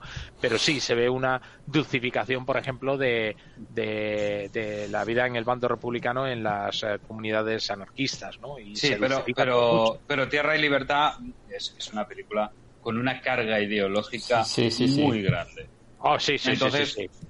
Sí, pero el peso de la película casi recae en la carga ideológica como, como suele pasar en las películas de Cloud. Sí. Sí, eso es verdad, eso es verdad. eh, y, y la- y- y lo que tiene de diferente esta película es que, eh, a ver, mm, Tierra Libertad te produce rechazo o, o no, según lo que pienses. Pero en lo que el viento se llevó no ocurre así. Creo que Eso es verdad. en, el, en, el, en el año, en el año 39 mm, que era mucho más cercano todo aquello y había gente que lo había vivido y sin embargo la película fue un éxito en el norte también. Creo yo que fue un éxito general. Y, y no, no creo ese. Sí que hubo controversia, evidentemente, muchos temas, pero la película como tal eh, fue un éxito porque la película va mucho más allá de la situación eh, política y de la guerra Sí, y de sí, tal. sí. La, la película, la carga dramática de la película es otra. Entonces, Sí, sí, estoy, eh, estoy de acuerdo. Estoy de acuerdo. Lo que trataba de decir es que básicamente siempre el bando perdedor arrastra una, un romanticismo eh, sobre eh, sobre eh, la, la pérdida que supone haber perdido, en este caso, una guerra, ¿no? Y, siempre, y es, es una cosa común, ¿no? De- también tuve la suerte de estar en Serbia y también es una, una perspectiva muy similar la que se tiene eh, la que se tiene muchas veces en Serbia eh, sobre la, la pérdida del- de, lo que es eh, Yugoslavia, ¿no? De lo que es Yugoslavia como nación, ¿no? Es una sensación así como muy romántica, ¿no? En tiempo de Yugoslavia, es que tal, no sé qué, no sé cuánto. Bueno, pues tendría su cosa buena y su cosa mala, pero la versión que percibe es eh, la del bando perdedor, ¿no? En este caso, eh, pues es una visión romántica y al final eh, estamos en lo que estamos, es decir, eh, cuando, cuando Margaret Mitchell escribe lo que el viento se llevó, Margaret Mitchell creo que nace en 1900 o 1901, una cosa así, no lo vivió. Entonces todo eso lo conoce a través de, de, su abuela, que por cierto tengo entendido que era era eso, era una cosa, esa era una cosa como Escarlata O'Hara, era hija de un de un gran terrateniente, una historia de esta, y le cuenta cómo lo pasaron, cómo lo pasaron para salir adelante, y es lo que refleja al final noveliza, lo que noveliza, ¿no? Entonces, claro, vemos esa visión romántica, ¿no? Los esclavos no son maltratados, los esclavos tienen un papel, ¿no? O sea, tienen su sitio, pero tienen un papel, ¿no? E intervienen en la vida de la familia, ¿no? Desde su sitio, pero intervienen, ¿no? Lo que había usted comentado de, de Big que la, que la salva, lo que había- hablábamos de eh, que Mami que le, que le echa la bronca a, a Escarlata cuando, cuando quiere, o sea, tiene total libertad para pegarle la bronca, tiene su papel, ¿no? Es, es eso, es una visión dulcificada al final. Y claro, es muy difícil escapar a, a- esos, a esos motores de la sociedad, ¿no? Y claro, pretender eh, con una visión del siglo XXI, más de 100 años después, eh, una vez que ya, digamos, se ha disipado toda, toda esa visión, ya sustituida ya por estudios serios de la historia y este tipo de cosas, claro, es muy arriesgado, es muy arriesgado, porque tampoco le estás haciendo mucho favor a la gente que, que, que, que, que vivió eso, a la que la contar- le contaron eso y que trató de reflejar eso, digamos, eh, por contacto con la, con la generación que lo vivió, digamos, ¿no? Y por eso intentaba hacer yo un poco el símil con, con la guerra civil que, que vivimos en España, porque también es un poco, un poco lo mismo. Yo no sé ustedes, pero yo en mi familia, pues tuvimos eh, gente enfrentada y en ambos bandos, todas estas historias, ¿no? Y cuando me contaban historias, ninguno me contó historias terribles de muertos en las trincheras y de gente. No, no, no, no.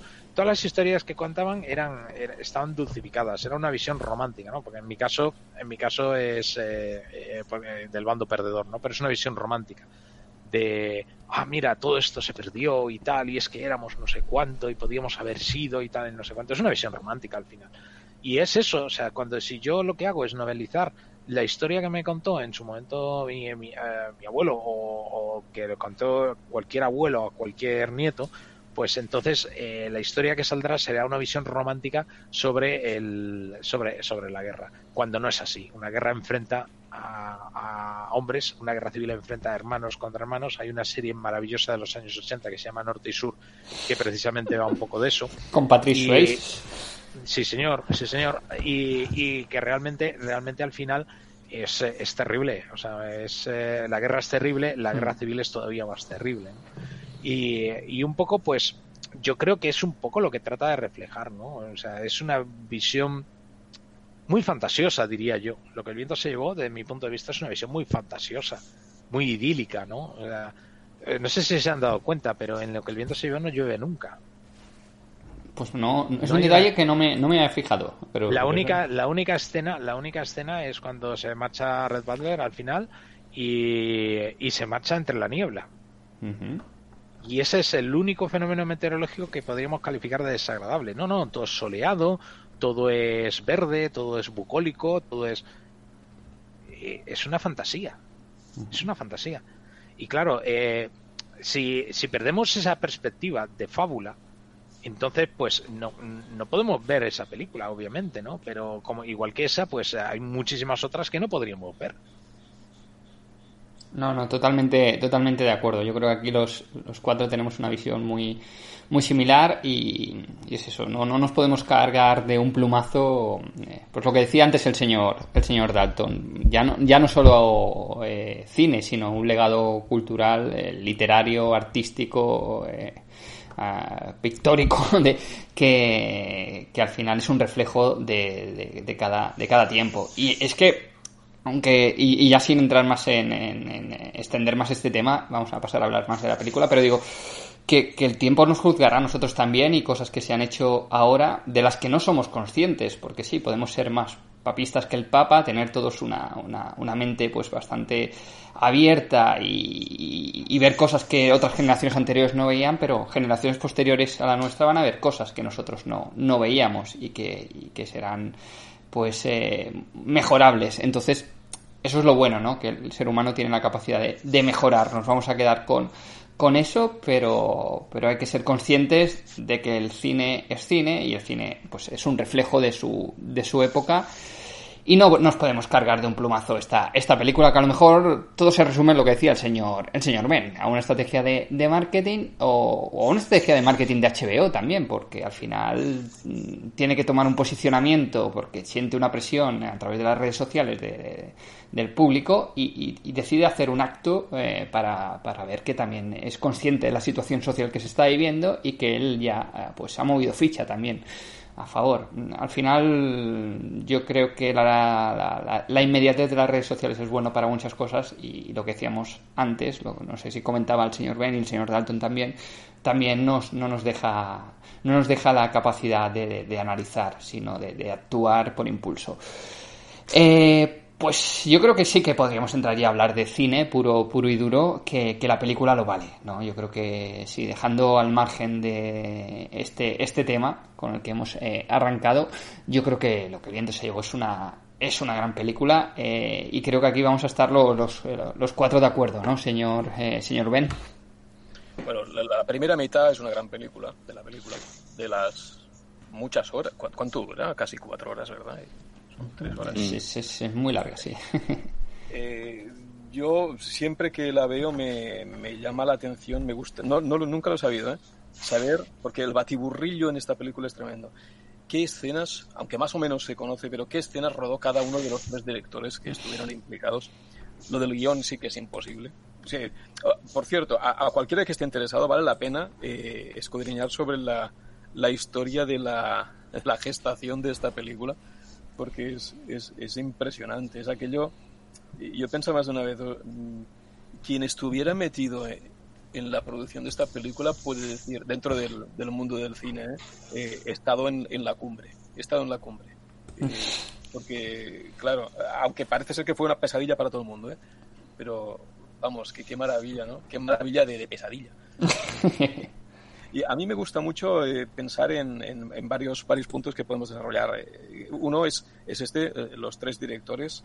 Esto empezó con George Cukor, siguió con, con Selznick y hubo allí un- un- una colaboración de dos semanas de Sam Wood que luego continuó. Bueno, en cuanto al guion, pues ya sabemos,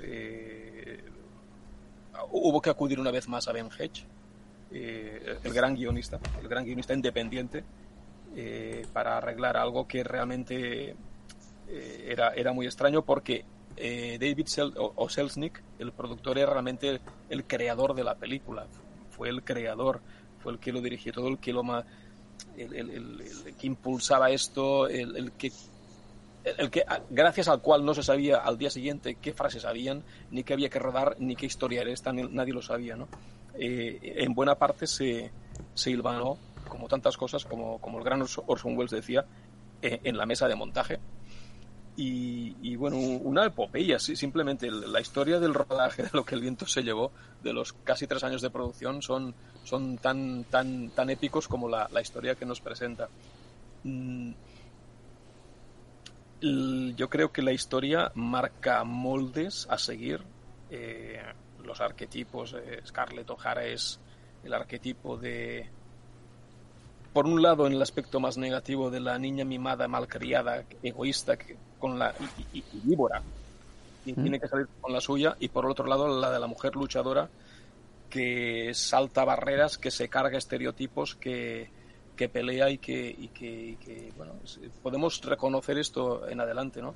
Lo que el viento se llevó para mí también empieza lo que serían las líneas de patrón de, de estilo de guion de los aquello que llamamos mal llamado los culebrones o las series que nunca terminan en su- sobre todo en su, segun- en su segunda parte verdad Eh, no sé si coincidirán que la segunda parte no es no es tan eh, Pier- sí, pierde, pierde ritmo, para mí, a mi parecer, pierde bastante ritmo respecto a la primera. pierde ritmo y se convierte en algo más, más trivial. Dos cosas más. Eh, en la producción es, es muy importante. eh, empezó esto siendo una producción de, de decorados de estudio hasta que vieron que, no podía ser. Y entonces utilizaron una mezcolanza de la, aquella antigua técnica de, de mezclar eh, vidrios pintados con, con fondos naturales eh, con lo cual esta producción de efectos especiales ahora antiguos pues es muy importante, lo cual es un aspecto muy operístico, muy extraño a la película, ¿no? Eh, alguien lo comentaba antes, eh, es, es muy onírico, muy muy raro, es una película extraña, que, mm, más incluso que, que Los Diez Mandamientos, que es cartón piedra de opereta puro, las dos grandes películas referentes de, para los, los, no sé, los octámbulos que miran cine una y otra vez la misma película. Y como último, yo diría, yo hay una cosa que siempre me ha, me ha llamado mucho la atención, que es la, el personaje de la hija de, de los protagonistas. Mm. Un buen actor tenía que ser eh, Clark Gable para convencernos de que aquella niña horrible y espantosa es adorable.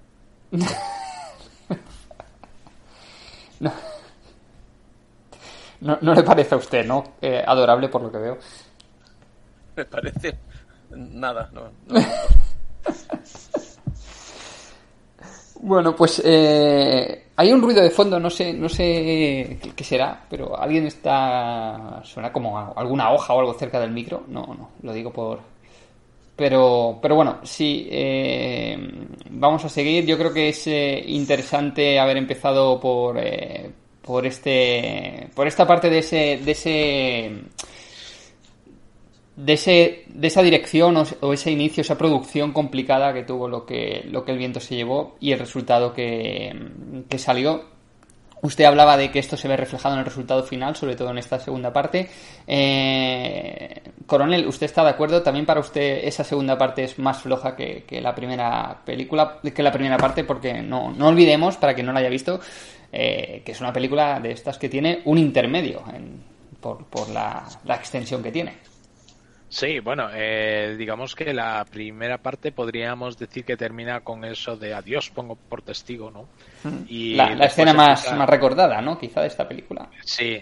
eh, yo es que considero que realmente.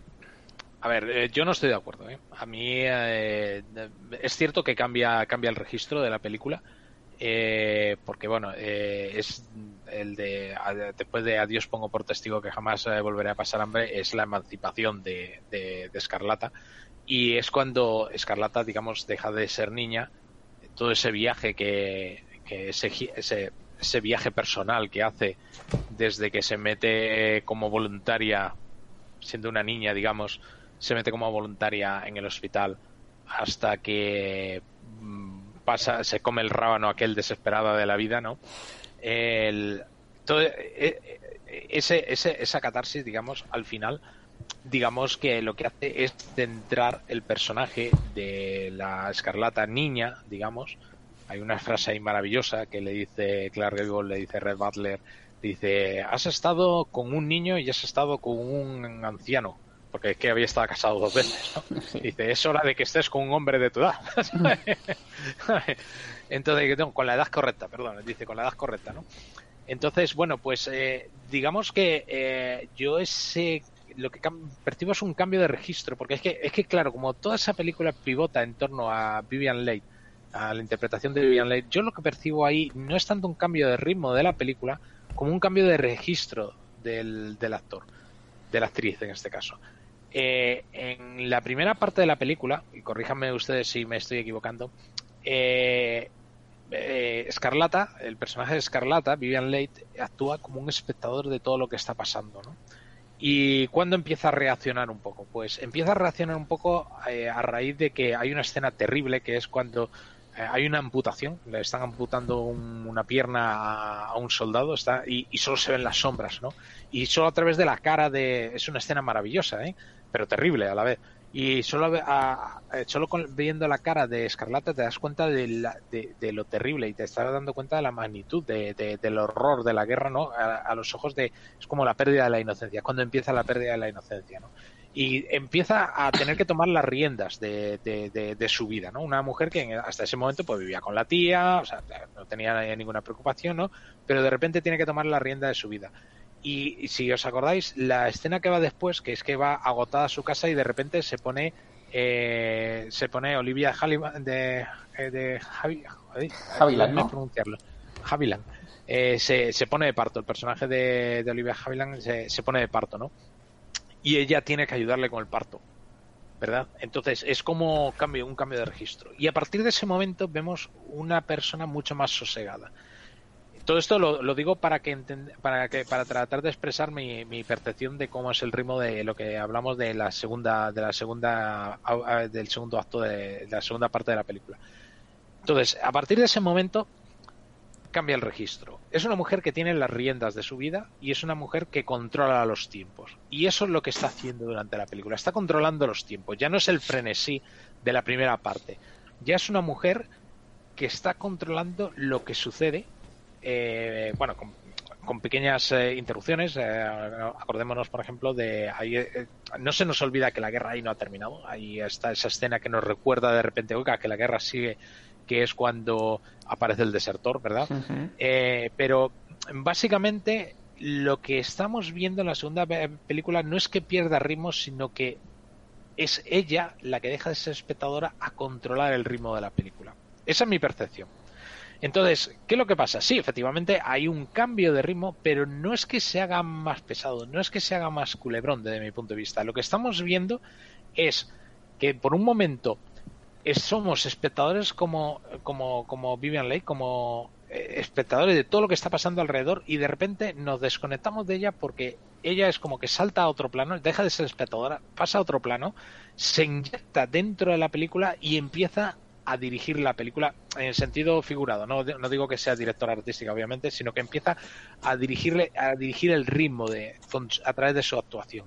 Y entonces tú ahí te, eh, te das cuenta de, o al menos eso es lo que me pasa a mí, te das cuenta de que realmente tú sigues siendo espectador, pero te has despegado del personaje de, de Vivian Leigh. Y eso, eso produce cierto cierta cosica, ¿no? Cierto desasosiego un poquito, ¿no? Como que, que desconectas un poco de la película porque hasta ese momento tú te ves reflejado como espectador en, un, en otro espectador que está metido dentro de la película y, y, y es, y ya no te sientes tan identificado.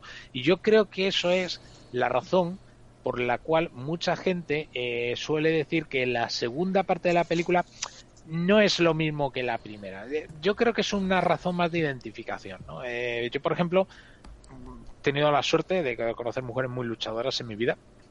Y, y, cuando he hablado de esta película con ellas, fíjate qué curioso que a ellas les suele gustar más la segunda parte. Y no, no, no por el- podríamos caer en la simplificación de decir, ah, bueno, claro, porque es cuando tiene más peso emocional, la historia de amor. No, no, no, no, no, no, no tiene nada que ver con eso. Pues, eh, eso tiene que ver porque es una mujer eh, luchando contra los elementos y tomando las riendas de su vida.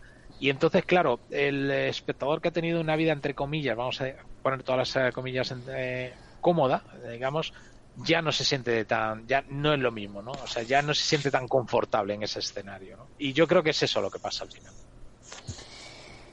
Pues eh, yo creo que uno de los eh, de las ahora pensando en esa relación de que tienen los dos personajes protagonistas, eh, Vivian Lake y Clark Gable, eh, una de las cosas que mantiene la, la película y esa tensión que, que no, que no se acaba de, de- resolver hasta el final de, de todo, es eh, esa química ¿no? que parece que tienen los personajes y que está muy alejada de lo, de lo que parecía que era la, la, la realidad. Eh, pero yo creo que, no, no, no, no me imagino, también es complicado después de una película que tienes tan asentada en la mente a otra pareja protagonista o cambiar a uno de los dos elementos de, de la, de la ecuación.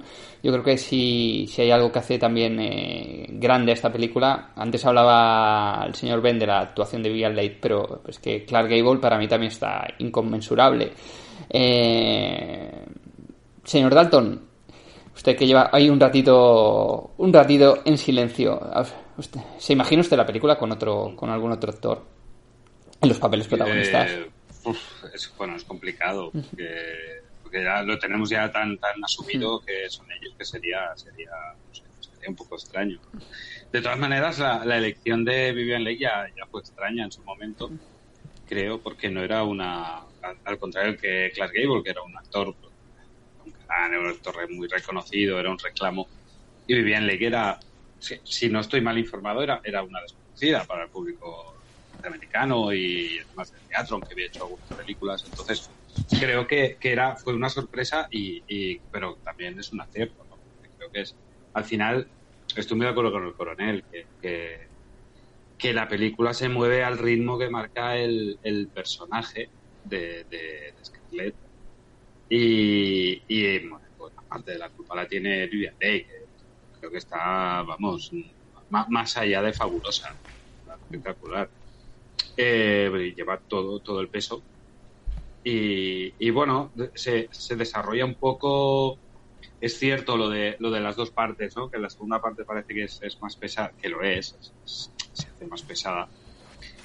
En parte por esto que decía el Conel, que el- el- yo creo que la película se mueve al ritmo del personaje.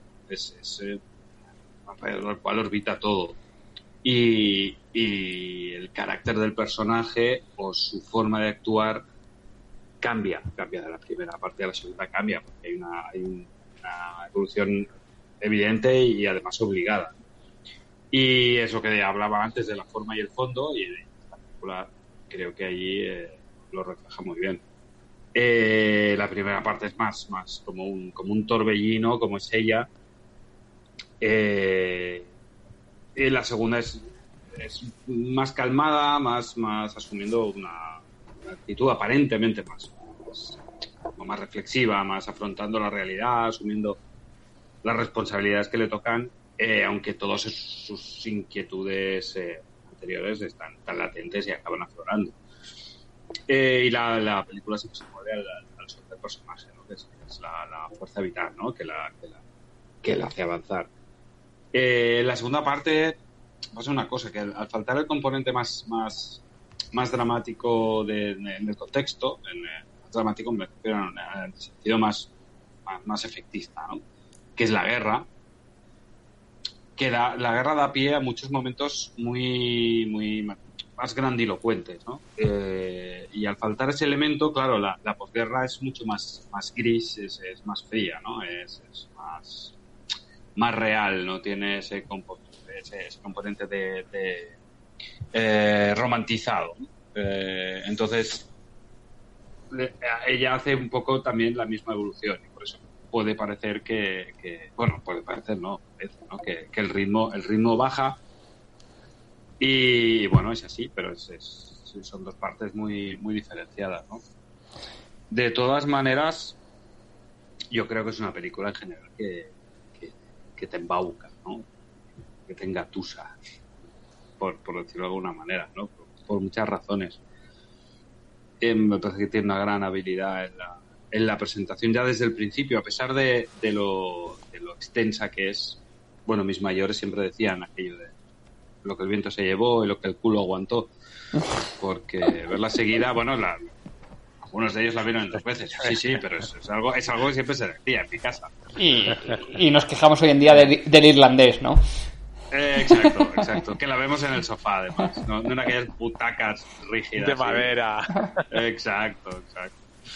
Bueno, pues, pues eso es lo que les decía, ¿no? La, la, la presentación de los personajes ya desde el principio es, es fantástica, las situaciones, los contextos, sosteniendo siempre el ritmo sin, sin por, luego cu- cuando lee uno sobre, sobre los problemas de producción y, y que estuvo rodada por varios directores sorprende bastante por eso, porque a mí me parece una película como muy compacta toda y muy pensada, entonces supongo que lo que decía el señor Ben, ¿no? que el montaje es, eh, tuvo, tuvo muchísima importancia. ¿no?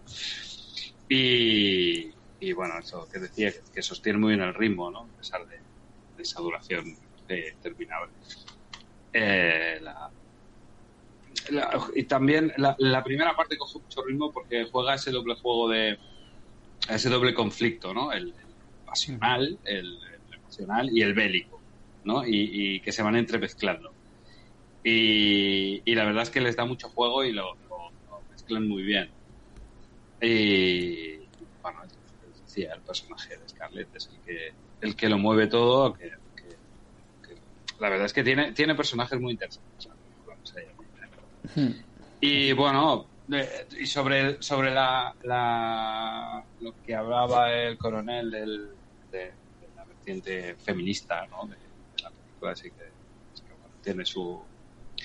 Todo tiene, todo tiene su, su, sus pros y sus contras, ¿no? Siempre le puedes mirar los- las, las. ¿Cómo le diría? Los, los- ¿Cómo se dice esto en contabilidad? Los debes y las. Y el haber, ¿no? El Bueno, debe y el haber. y el, sí, el debe y el haber. Sí. Y, y sí, sí, porque es, es cierto, es un, es la, la película siendo una, un personaje muy ambicioso en, en cierto sentido, pero es caprichoso, es manipuladora, bueno, es, es lo peor, es una niña, bueno, no es ni nada, de clase alta. Sí. Pero a la vez también es, es, es decidida, es intrépida, es, muy independiente y lo acaba demostrando. No, no necesita. Bueno, y, y- y realmente a sus dos primeros maridos pues, se casa con ellos por, totalmente por una cuestión. La primera para, para una cuestión emocional, pero para dar celos, y es una Sí. cuestión práctica y ya está. O sea, los, los está utilizando de una manera vil. De hecho, el luto se lo pasa por sus partes. Y, y bueno, y toda esta, toda esta, todo este aura ¿no? que tiene este personaje, claro, con, esas escenas épicas, con, el historión melodramático que es. Eh, la banda sonora, evidentemente. Bueno, pues hace que sea formalmente una peli que, que soporta muy bien el paso del tiempo. Pues bueno, como, como grandes clásicos. Yo creo que aquí has, ha dicho usted, señor eh, Dalton, algo que, que- para mí es importante y que también tiene que ver con, con ese cambio de registro en la primera parte y la segunda, más allá de los problemas técnicos. eh, que al final eh, la evolución que vamos viendo del personaje de, Scarlett no deja de ser la evolución de, de- esa pérdida del sur, eh, esa persecución que tiene durante toda la película del personaje de, Ashley Wilde, es la persecución del sueño que se evapora del sur, que al final, bueno, aquí se fusiona casi con el personaje de, de- de- protagonizado por eh, Clark Gable, que es el que se acaba, como apuntaba el, el coronel antes, se, se acaba evaporando, ¿no? En la bruma y, y ahí es el fin de, el final de, de todo, eh, de todo lo que, que se pierde, se deja escapar. Entonces yo creo que sí que hay una cosa que, que condiciona un poquito ese cambio eh, de, de- de registro de cara al espectador, de con las sensaciones, de por qué se hace un poquito más dura también la segunda parte, que no digo que sea aburrida, sino que, que no, esa, no- es más complicada de digerir, simplemente porque el factor humor eh, que, que- que- sí que está en la primera parte, que hay esos toques de... Bueno, pues vas viendo que, lo que realmente el, personaje es, es odioso, el, el el de eh, Scarlett O'Hara, pero, pero claro, hay situaciones que, que dan para, pues están narradas con mucho, con mucho humor, entonces pues se hacen muy livianas, ese- digamos que esos, esos brotes verdes, ¿no? De ese sur que, que todavía funciona, que es esperanzador, que donde todo va bien. Eso en la segunda parte no lo tenemos. La segunda parte es la, la- la relación, la decadencia, el, el- el- el desencanto de, todo lo que se está perdiendo, de lo que, por mucho que te aferres, cada uno de ellos, de los dos personajes, a un sueño que nunca se va a poder llevar a, cabo, es al final también el, tono que tiene la película para contártelo como, como espectador. Y, yo creo que, que también hay parte de, esa diferencia, parte de esas sensaciones que tiene el espectador está también en parte de tono, de ese tono, digamos, más, esa parte de humor que sí que existe. En la primera parte, que en la segunda parte pues se va, se va diluyendo y se va convirtiendo en un drama puro, puro, puro y duro. Eh, sí, en esto eh, tiene mucha importancia lo que les comentaba antes del básicamente de los tres directores los dos principales que son George Cukor y Victor Fleming. Eh, la película empezó siendo dirigida por George Cukor y la gran, la gran parte eh, de la película eh, lo hizo Victor Fleming porque despidieron a Cukor por diferencias con, con David. Selznick como comentábamos, porque el productor eh, realmente quería controlar la película ah, al 100%. Eh, para mí, eh, la diferencia entre las dos partes, eh, una de las diferencias es precisamente en que la primera parte, la mayor parte de escenas parecen rodadas por Cukor y en la segunda por Fleming. Eh, ¿Qué diferencia había entre estos eh, directores que, que creo que afectan a- al desarrollo de la película?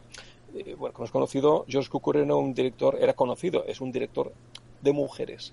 Es decir, era, era un director con una gran sensibilidad hacia el mundo femenino, hacia el desarrollo de, mm, de todo lo que es el, el- el- el- este mundo femenino y que considera a los hombres como brutos, así, literalmente, ¿no?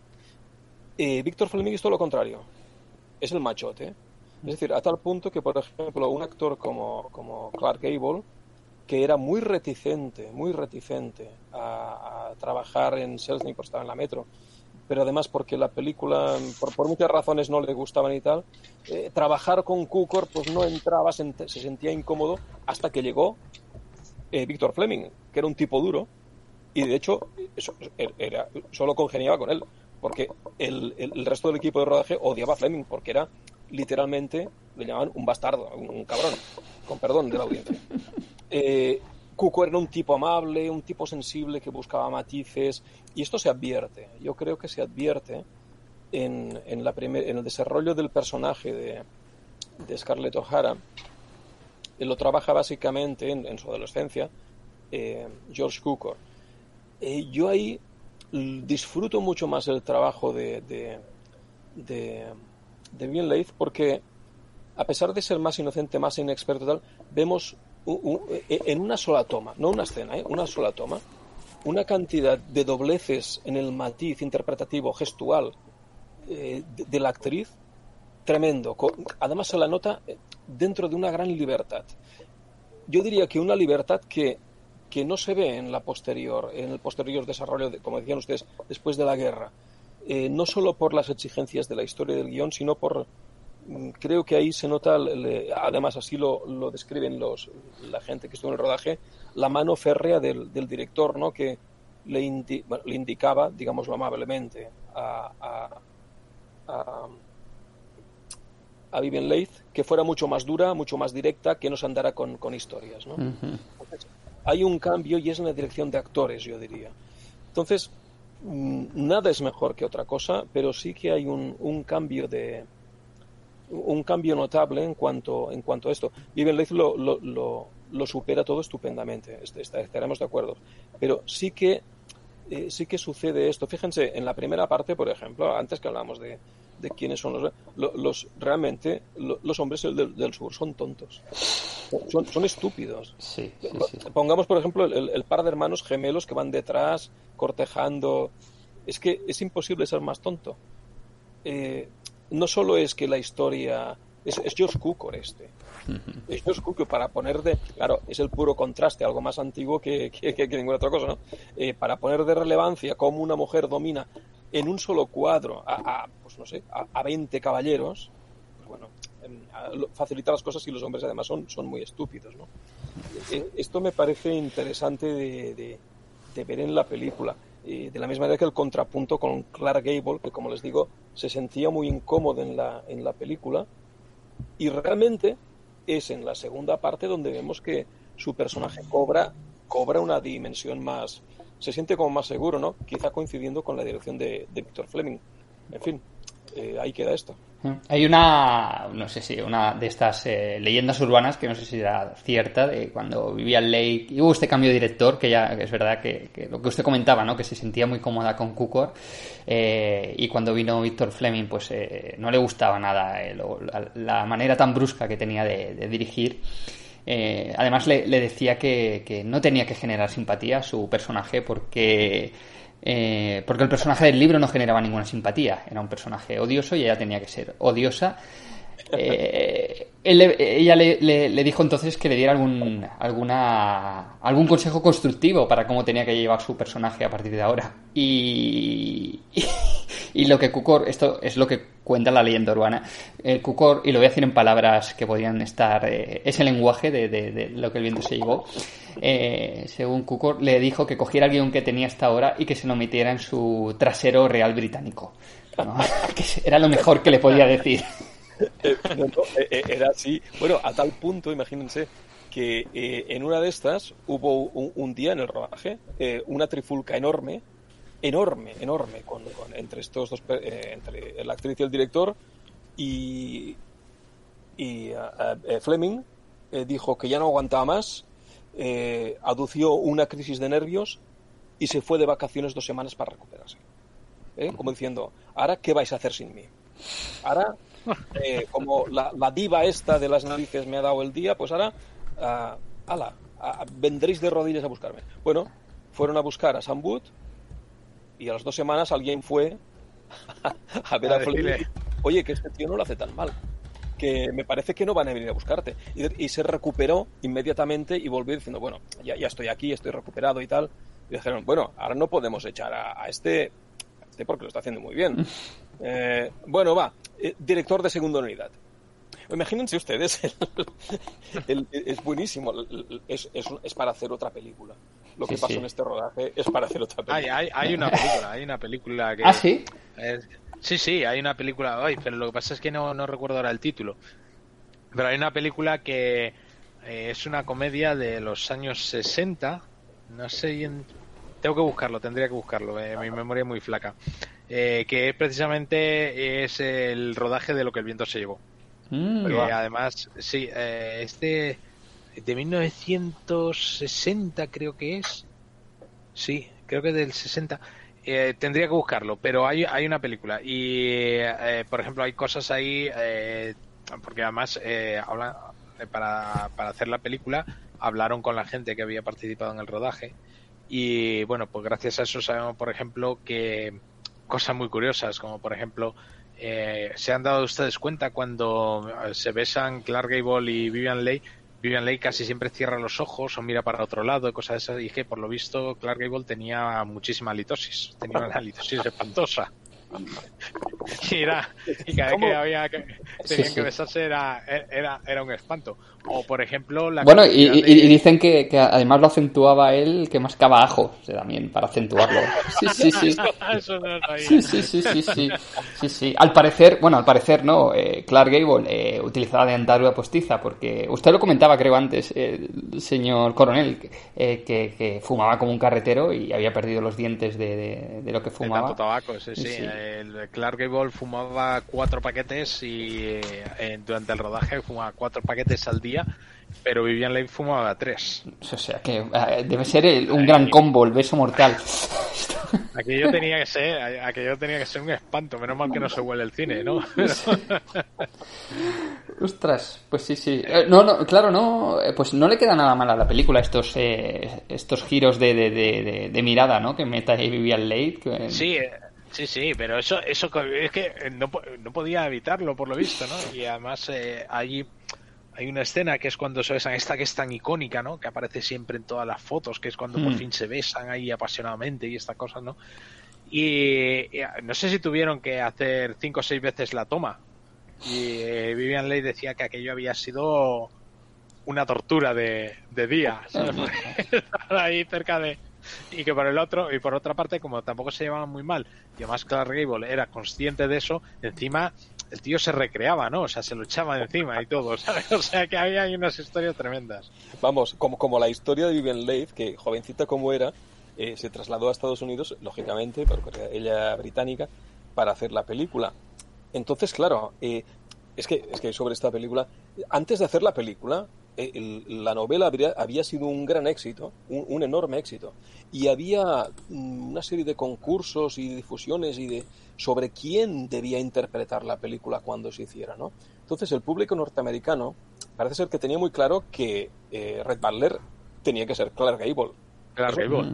eh, sí, sí, eh, estaba clarísimo, ¿no? Y, y, y esta fue la razón de que el rodaje se retrasara en realidad dos años. Mm. Eh, pero, ¿quién sería la, la, la heroína sobre la que orbita realmente todo el peso de la narración, no? Eh, y aquí se hicieron cantidad de castings con, con figuras de, de- de primer orden, una de, no sé, eh, Polly Goddard, un montón ¿no? de ellas. Ca- Catherine Hepburn sonaba, sonó también, sí, sí. Sí, hasta que apareció en Vivian Leigh, que claro, una vez hechas las pruebas no, hubi- no hubo ninguna duda, ¿no? Bueno, eh, eh, el asunto es que eh, la novela y la historia era tan conocida y esperada a tal punto por el público norteamericano de los años, de los finales de los 30, que claro, llegó Vivian Leigh y tuvo que, establecer su residencia en Estados Unidos. Sabemos cómo es la, la mentalidad anglosajo-americana en aquellos años en su puritanismo. Si el personaje es un personaje adolescente, virgen y demás, quien lo interpreta también. Y aquí hubo un problema muy grave porque, claro, eh, la actriz no era el personaje y la actriz estaba, con la palabra castellana, amancebada con ser Laurence Oliver, que todavía no era ser. Pero esto no podía ser. No podía ser, no podía ser que les vieran allí que esta mujer, sin estar casada, estaba con un señor que... No. Entonces, eh, Oselsin llegó a poner eh, guardias privados en la residencia de, de Vivian Leigh para que nadie viera eh, quién entraba y quién saliera y para pararle los pies al señor Olivier también. Una historia más de, de lo que el viento se llevó, ¿qué les parece? Bueno, pues que eh, ya que hablamos de casting, otra anécdota bastante divertida es que Olivia de Havilland iba a haber sido Scarlett. Y fue cuando vieron a Vivian Leigh que al final le dijeron, no, no, te vamos a poner a ti en el otro papel, en el de... Es que no me acuerdo ahora mismo del nombre del personaje, porque claro, Eh, como es Olivia de Havilland... Es, eh, Melania, ¿no? Es- Melania, Melania, Melania, Sí. correcto. Eh, entonces eh, le, le la pusieron en el papel de Melania y Olivia Havilland era una persona que se preparaba los papeles pero tremendamente. Hay una anécdota por ahí que dice que, bueno, eh, eh, es madre durante la película, es madre, ¿no? Y resulta que, mm, que no, no, ella no era madre. Y entonces, ¿qué hizo? Pues se fue a una maternidad y estuvo cuidando niños para saber lo que era cuidar un niño. Cosas de esas, ¿no? O sea, historia de estas que a lo mejor hoy en día dices, sí, bueno, que los personajes, pues, Menganito, eh, eh, que- quiere ser policía, entonces se va con los policías y tal, no sé qué. Bueno, pues de aquella época no, no era tan común, ¿no? Entonces, eh, eso eso lo hizo. Pero una, una de las eh, de las anécdotas es que una de las anécdotas aquí eh, con, con el casting también eh, muy curiosa y que implica a, a Gary Cooper es que eh, efectivamente el, he dicho Gary Cooper, ¿verdad? Sí, sí, ha dicho Gary Cooper, sí. Eh, Bueno, me, me- me he equivocado, es que los confundo. ¿Cómo se llama? Ay, que lo ha dicho usted antes, eh, eh, caballero. El. ah, ¿Cómo se llamaba? Ay, el, el actor que para el que, para el que estaba pensado, que se le ofreció, hombre. Am, caramba, se lo acaban de decir ustedes. Vaya. Le, le estamos Ahí. ayudando muchísimo. Sí, sí. no. Sí, sí, me, me acaban de dejar ustedes. Caramba, eh, que le habían ofrecido. Si lo acabamos de decir, hombre. Eh, ¿Ah, sí? Yo... Aquí nadie se acuerda. Eh, Ga- Gary Cooper, Gary Cooper, Gary Cooper, Oigan, sí, sí, Gary Cooper. Gary Cooper, Gary Cooper, es Gracias por su inestimable ayuda.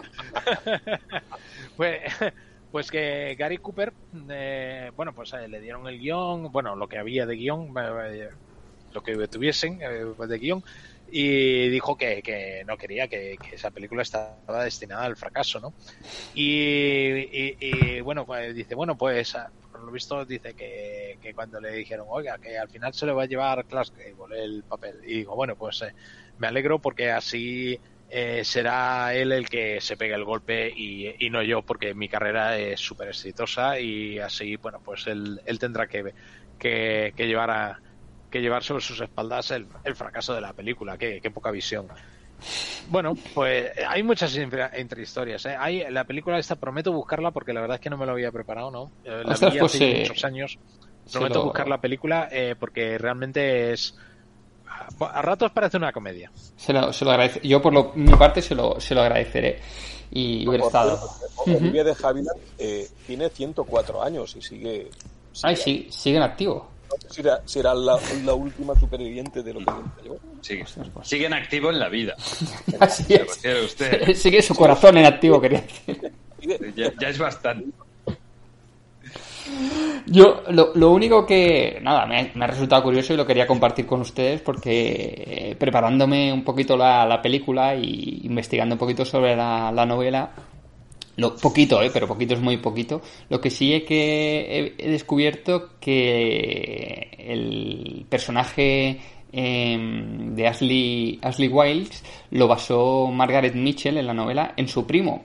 Y diréis, vale, pues como, dato aporta poco. Pero, pero, lo curioso es que ¿quién era su primo? Eh, si yo les digo Doc Holiday, pues eh, supongo que sí que les, eh, les sonará, ¿no?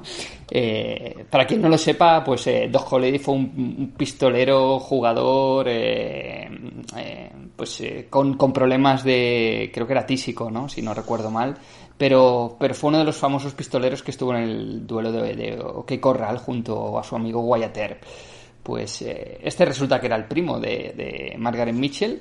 Y contando? sí, bueno sí, sí, esto es. eh, pero que luego, el- al menos el personaje de Ashley Wiles que vemos en la, en la película, no sé en qué se basaría. No sé si sería en una en, en algo más físico o en la novela si se pasa en algo, porque yo creo que es el personaje más Sí. pusilánime de, de Es el personaje más, No, más eh, soso no, no, de, no, de no, todo- no, de toda la disculpen. película.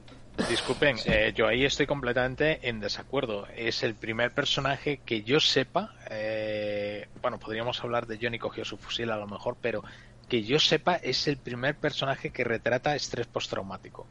Que yo recuerde. Es un tío que está... Pero lo tiene, lo tiene desde el inicio, desde, de- de- antes de la guerra y todo. Bueno, no, sí, antes de la guerra. Pero acuérdense, por ejemplo, de esa escena que a mí me parece también muy, muy, muy buena, muy indicadora, cuando están todos los hombres reunidos allí en el salón tomando sus copas mientras las muchachas están eh, durmiendo a la siesta, que me parece súper curioso. O sea, las chicas las mandaban a dormir la siesta y los hombres se quedaban tomando la copa y hablando de política, ¿verdad? Y, y entonces dicen, bueno, pues eh, vamos a ir a la guerra. Y eh, todavía no ha estallado la guerra, ¿no? Pero hay rumores, hay vientos de guerra, ¿no? Tambores de guerra, que se suele decir.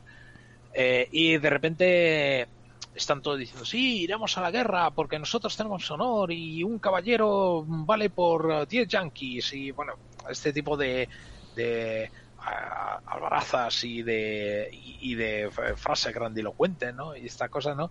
Y entonces eh, hay dos personas que ponen sentido común en la conversación, aunque no le hacen ni puñetero caso. Uno es precisamente Ali Wilkes, que dice que la guerra, viene a decir, la guerra es un mal negocio, o sea, en la guerra todo el mundo pierde.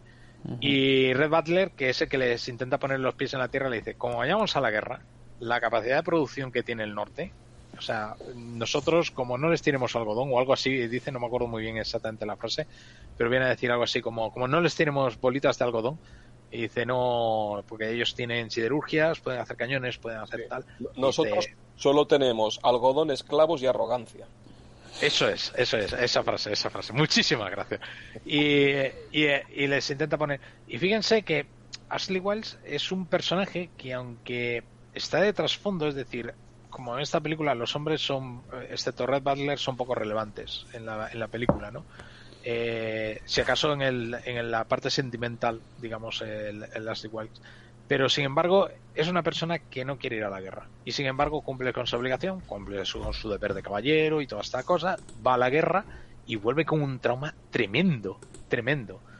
El, claro, eh, es difícil tener un personaje que este, tiene, eh, digamos que está, am, no tiene eh, más relevancia que el enganche emocional, que no es más que una palanca que usa el personaje de Scarlett, eh, de Escarlata para, mm, digamos que es la cuchara que remueve eh, su corazón, ¿no? Y es la que eh, crea todas las turbulencias en su corazón y esta cosa es, al final es él.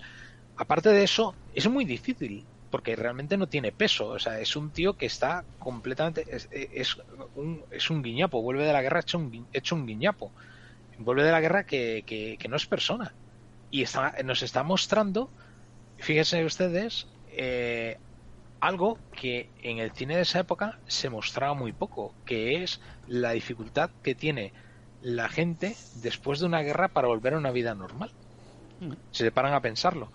Y es muy difícil hacer un papel con tan poquito peso. Fíjense ustedes, ¿qué hace? Se, pone, se pone a hacer labores de carpintería. Es decir, eh, eh, no- tampoco sabe hacer mucho más. Él es un caballero, era un terrateniente, ¿no? Y tampoco sabe hacer mucho más. Y entonces, y tiene encima, o sea, es, es un guiñapo, ¿no? no es una persona. Y sin embargo, Escarlata sigue enamorada de él. ¿Por qué sigue enamorada de él? Porque es lo que le ancla con su pasado. Lo Mm. que le ancla con, con, con, con la memoria perdida, con los eventos perdidos. Es lo que queda de su, de su, de su, de, de su infancia, de, de, no de su infancia, perdonen ustedes, de su inocencia. Entonces, bueno, a mí yo estoy muy en desacuerdo. A mí me parece que es un gran papel, eh, es un secundario, pero es un gran papel desde mi punto de vista el que el que el que hace, el que hace. ay, que- oh, yo estoy mal con, re- con, lo- con la memoria, ¿eh? El que hace, Jolín, si es un actor muy famoso también. El que Leslie hace, Howard. eh, Leslie Leslie Howard. Sí, eso es, eso es. Yo creo, yo creo que el estrés postraumático lo tiene ya desde. Tiene estrés pretraumático. Tiene estrés pretraumático, es- ¿verdad? Sí, sí, es. Sí, porque es, es un personaje muy soso, muy soso, deliberadamente soso, creo, para, para contrastar con, con un poco con, con Escarlata. No, no sé, no, nadie, yo, al menos yo no entiendo muy bien las razones por las que ya está tan, tan mirada por este tipo. Porque realmente no tiene, no tiene demasiado que ver con su. Porque es una con su- caprichosa. Sí, sí, exactamente. Quizá Porque porque puede tener es a todos lo los hombres, puede tener a Claro, todos los porque hombres es lo que no puede conseguir, exacto. Es, es por eso, simplemente, porque al final él no me cuadra mucho con un tipo que, ha, que estuvo ahí pegando tiros en OK Corral, la verdad, no sé. yo- No, no, es que no, no le veo, no le veo. Pero eh, no, es un tipo, es un tipo muy bien interpretado, aunque Sí. creo que, que Leslie Howard odiaba el papel. Me Bueno, que- sí, No, que no, no, no se leyó ni el guion. O sea que- Bueno, sí, sí, sí. Eso, eso explicaría algunas cosas. Eh, pero, pero vaya, ¿no? Creo que, que lo interpreta bastante bien en su papel de soso y de tipo que hace en todo momento lo que se supone que se espera de él. Y bueno, y se casa con quien se tiene que casar, con quien le dice Claro, que se tiene que casar, y va a la guerra cuando tiene que ir, aunque no quiera ir, y es un tipo sensato, pero a la vez aquello del deber. es el buen ciudadano, es el buen ciudadano, Eh, sí, el que no sí, el que... O sea, el- Exacto, exacto. y como tal Y- resulta anodino. Entonces, mostrar todas esas emociones, todo lo que lo que sufre, porque el personaje sufre mucho, y yo creo que Lily Howard consigue mostrarlo, caray, pues para mí tiene mucho mérito, ¿eh? Sí, no hay porque realmente lo- los recursos los recursos a su alcance que tiene son mínimos para hacerlo. y es que- Claro. que lo hace, lo que lo hace bien. representa, claro, lo que representa el personaje de Leslie Howard eh, es, es, eh, es Ashley. Lo que representa es precisamente la mítica de este sur que se perderá. El personaje como hombre no tiene, no tiene enjundia y, y frente a un monstruo como, como Scarlett O'Hara o, o como Red Butler, evidentemente no, no es nadie. Además, eh, Leslie Howard eh, es un actor que, que, re- que siempre representaba, era el perfecto caballero inglés. Ujú. eh, en el resto de su filmografía, ¿no? Además, era un gran patriota inglés, así murió también, eh, eh, dando servicios a su país en el año 43.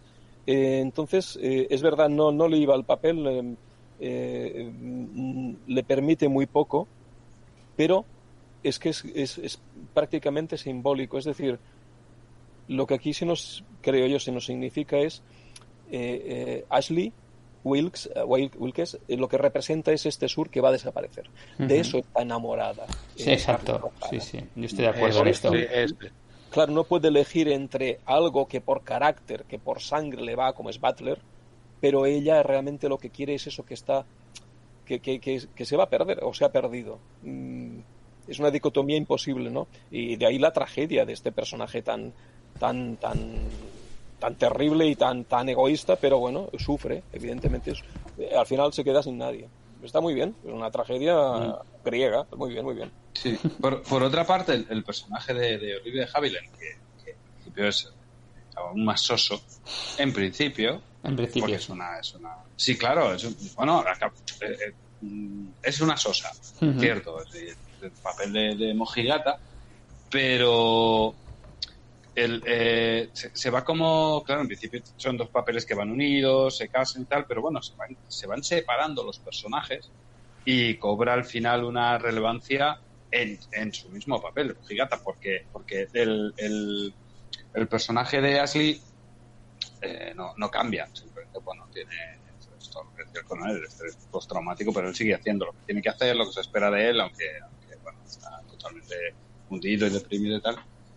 Pero, pero el, eh, el personaje de Melania, al menos ella no, pero sí la, la influencia que acaba generando en, Scarlett, y porque al principio la odia, y, y la, la importancia, bueno, la, importancia o la, la influencia que tiene en su historia, debido a, la influencia de ciertos momentos dramáticos, y la, y la relación acaba cambiando radicalmente. Y creo que ahí el, el papel de, de Olivia de Havilland está, está muy bien, porque tampoco, quizá le da un poco más de margen ¿no? que Ashley, pero tampoco excesivo.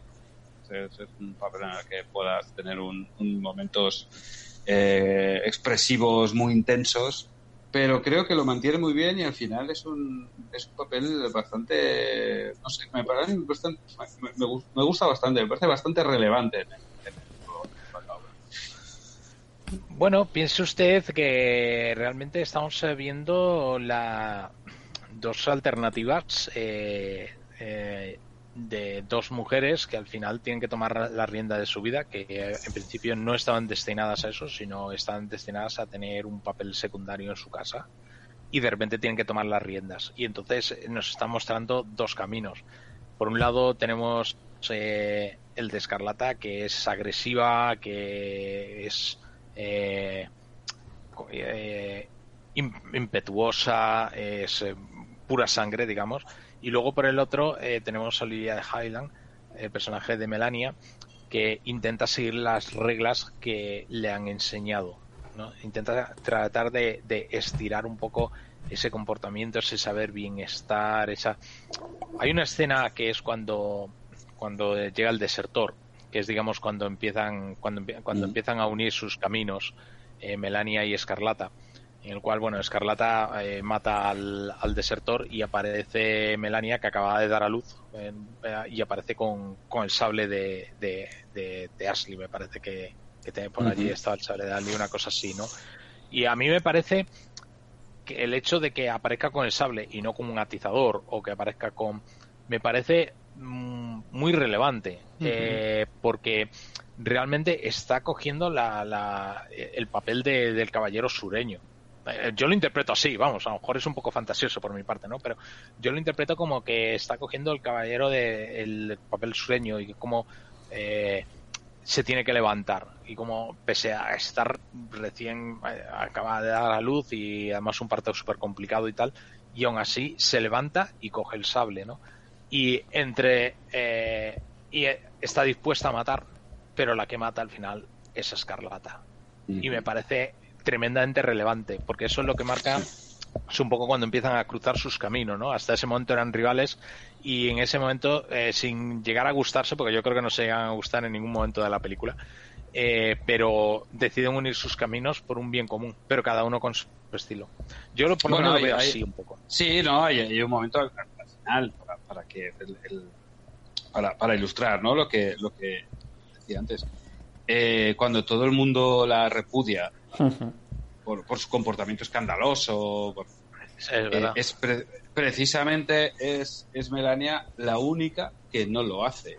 Se enfrenta a todos los demás. Se enfrenta a toda, a toda la, a- bueno, a la sociedad, a la sociedad y a su, a su grupo verdad. social. Se enfrenta a todos, pero la forma en que se enfrenta es eh, simplemente siendo eh, amable y siendo generosa con, con Escarlata. No lo hace en la manera que lo hubiera hecho Escarlata, lo hace a su propia manera, pero al final Sí, realmente también está demostrando el- la- lo que decíamos, la- el tratamiento de la, de la mujer dentro de, de- de esa obra, que son realmente las importantes y las que mueven ¿no? el, el-. Sin duda, una. Yo, es que además iba a decir una gran actriz. eh, tengo predilección por Olivia de Havilland, porque además es, es- es como la, la- No puedo no pensar en Errol Flynn sin, sin ver a Olivia de Havilland al lado, porque eran, han sido. y, y una, una- y una botella de algo. Exacto, y un piano. No. Que se sepa. que se sepa. Pero, pero sí, sí. eh, además, eh, una de las películas que había visto de- de- para preparar este especial era Camino en Santa Fe, que incluso mm, pues tenemos a Ronald Reagan ahí también por el medio, eh, que también habla de- del sur y de, y de la esclavitud. eh, pero bueno, es un tema que ya hemos dejado apartado al, al principio. Eh, están, están saliendo cosas interesantes, el, pero llevamos ya, veo que sobrepasadas las dos horitas de programa. No sé, sé que hay mucho, mucho por decir, pero no sé si quieren... Hay libros, hay, Sí, hay ¿no? libros sobre lo que el viento se llevó, hay películas, hay documentales. eh, tratarlo en dos horas, la verdad es que es ambicioso. Sí, sí, sí. Y nuestro, nuestro oyente estará cansado. Me va a durar más el podcast que la película. Sería paradójico también. sí. Pero bueno, como siempre, no quiero que se quede nada importante que ustedes quieran aportar, que crean que es interesante, así que hacemos la, la- la ronda hacemos la ronda deportiva eh, para, para ir cerrando. Señor Ben, eh, ¿alguna cosa a modo de cierre? ¿Algún dato que quiera aportar? Pues nada, eh, para rebatir que esta no es una película racista, yo quisiera aportar una de las tantas anécdotas del rodaje, para lo que vean lo que es un rodaje, cuando le dijeron a Vivian Leigh, tienes que... Butterfly McQueen, ¿recuerdan? La, la criada jovencita, Sí. la que no sabe nada de cómo se le traen bebés al mundo y tal. Eh, le, tienes, le tienes que dar candela. Y ella fingía que le pegaba y entonces Víctor Fleming le dijo, no, hazla sufrir.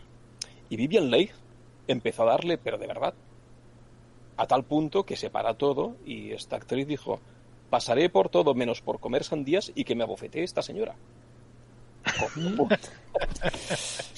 Entonces pensaron entre todos y al final hubo un caballero sureño y dijo, no se preocupen, usted finja que le da y yo haré palmadas y se oirá así la bofetada. Mm. Para que vean ustedes la gran anécdota. Pues eh, nos quedamos con esa anécdota que, que, ostras, ya, tengo ganas de, de- de que usted, coronel, nos consiga el título de esa, de esa película porque es que es... Joder, es eh, que, es que la, la vi una vez, eh, la vi justo empezada y la verdad es que voy a tener que indagar para poder eh, encontrar el título. Buscaremos, buscaremos a ver si hay algún documental también del rodaje, porque ahora me, me- me despiertan ganas de conocer más cosas que pasaron entre, entre bastidores. Así que si algún oyente también eh, conoce, tiene, tiene idea de, de qué documentación, libros nos puede eh, ayudar, a verlo cómo fue este rodaje de sufrido, pues sí, siempre será bienvenido que nos dejen un, un comentario. Coronel, eh, ¿alguna cosa que desee añadir a modo de cierre? Eh, nada, que, que cuando uno termina de ver la película, eh, la- sobre todo la primera parte, le da pena que, que el sur perdiese la guerra. pero, pero cuando uno lee un poquito de historia, dice, jo, menos mal que perdieron la guerra. ¿sabes? Hay un documental muy bueno que se llama Estados Confederados de América, eh, que está producido por Spike Lee, que eh, es un falso documental eh, sobre una realidad alternativa en la que el- los confederados ganaban la guerra con el apoyo de Francia. Y mm, bueno, yo lo, lo- lo recomendaría, recomendaría echarle un ojo porque es, es bastante curioso. Como eh, obviamente es una recuperación, pero es bastante curioso lo que habría sido eh, una sociedad esclavista y la influencia que hubiese tenido en el siglo XX, como luego derivó el siglo XX. Pues nos quedamos con esa recomendación final de- de- del coronel para, para acabar de completarlo. Eh, señor Dalton, su cierre de con lo que el viento se llevó. Pues nada, que, que parece ser que, bueno, como solía pasar, en, en- supongo y suele, que- que- supongo que seguirá pasando. Creo que Clark Gable ganó, no sé, cuatro veces más pasta que Vivian Leigh rodando la mitad de horas. O sea que Mm. tampoco es una película feminista, si nos ponemos eso.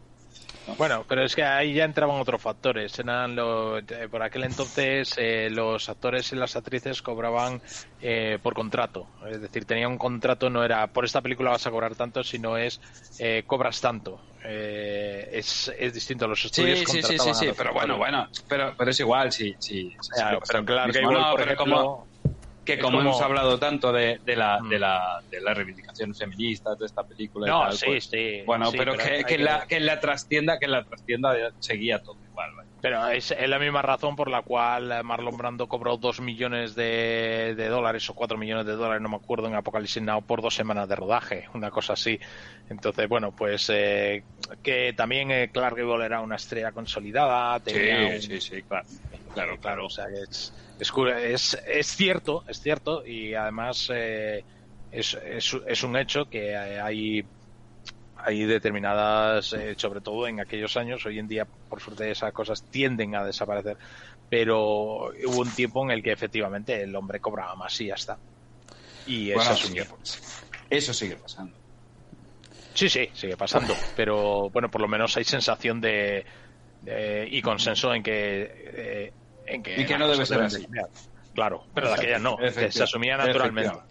sí exacto Pues yo no voy a, no voy a preguntar, a preguntar entonces lo que cobró Hattie McDaniel. pero, pero sí que nos quedamos con eso. Pues Hate McDaniel decía que prefería ser una actriz negra cobrando 700 dólares a la semana interpretando una criada que no ser una criada y cobrar solo 7 dólares. Pues eh, mira, pues al final sí que sabremos lo que cobró Hattie, Hattie McDaniel.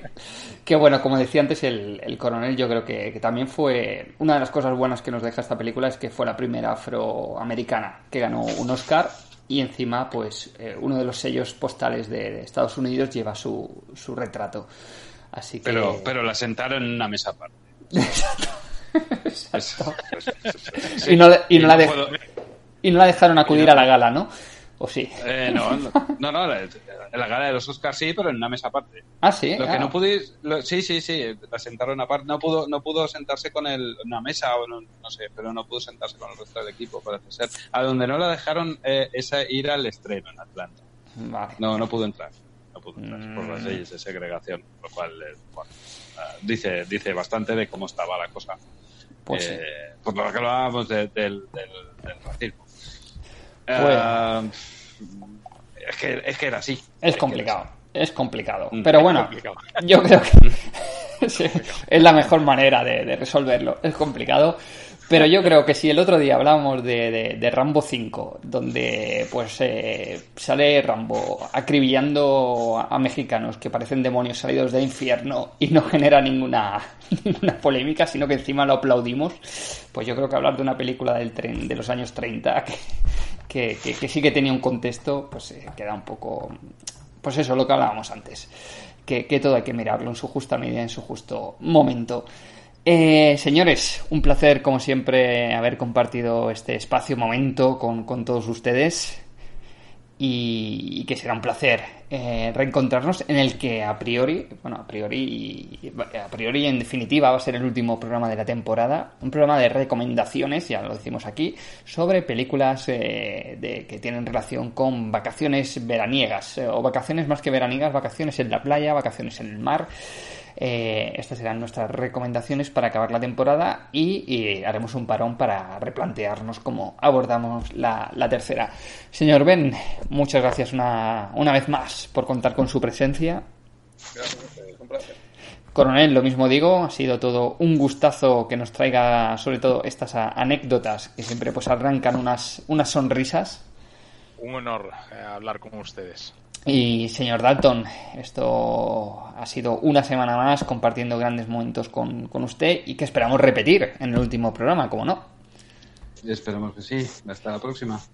Pues nada, a vosotros ya sabéis, eh, darle like si queréis, si os gusta, eh, porque en teoría nos tendría que ayudar eso a posicionarnos en, en, en iVoox. Esperamos que lo hayáis disfrutado, que no nos juzguéis, como nosotros eh, hemos intentado no, no juzgar, más allá de las, de las bromas, y, que nos eh, reencontramos dentro de unas semanas con ese, con ese especial de, final de temporada. Y como siempre, no olvidéis eh, disfrutar del, del cine. Oh,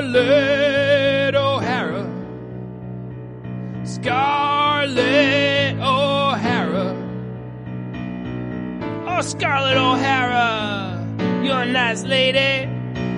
You're so pretty and you're so interesting. Scarlett O'Hara. You're such a crazy lady. Scarlett O'Hara is such an interesting woman. Scarlett O'Hara is such a wonderful lady. Scarlett O'Hara. So impetuous, yeah. You're so impulsive, oh yeah. You're such a baby, oh yeah. Oh, Scarlett O'Hara. Scarlett O'Hara. Don't you know that Red Butler is perfect for you? Why you gotta waste your time in love with that Ashley dude? Oh yeah, Scarlett O'Hara, yeah. Scarlett O'Hara. Scarlett O'Hara. You're such an interesting lady. You're such a fascinating woman. You're such a strong willed person. La la la la la la la la.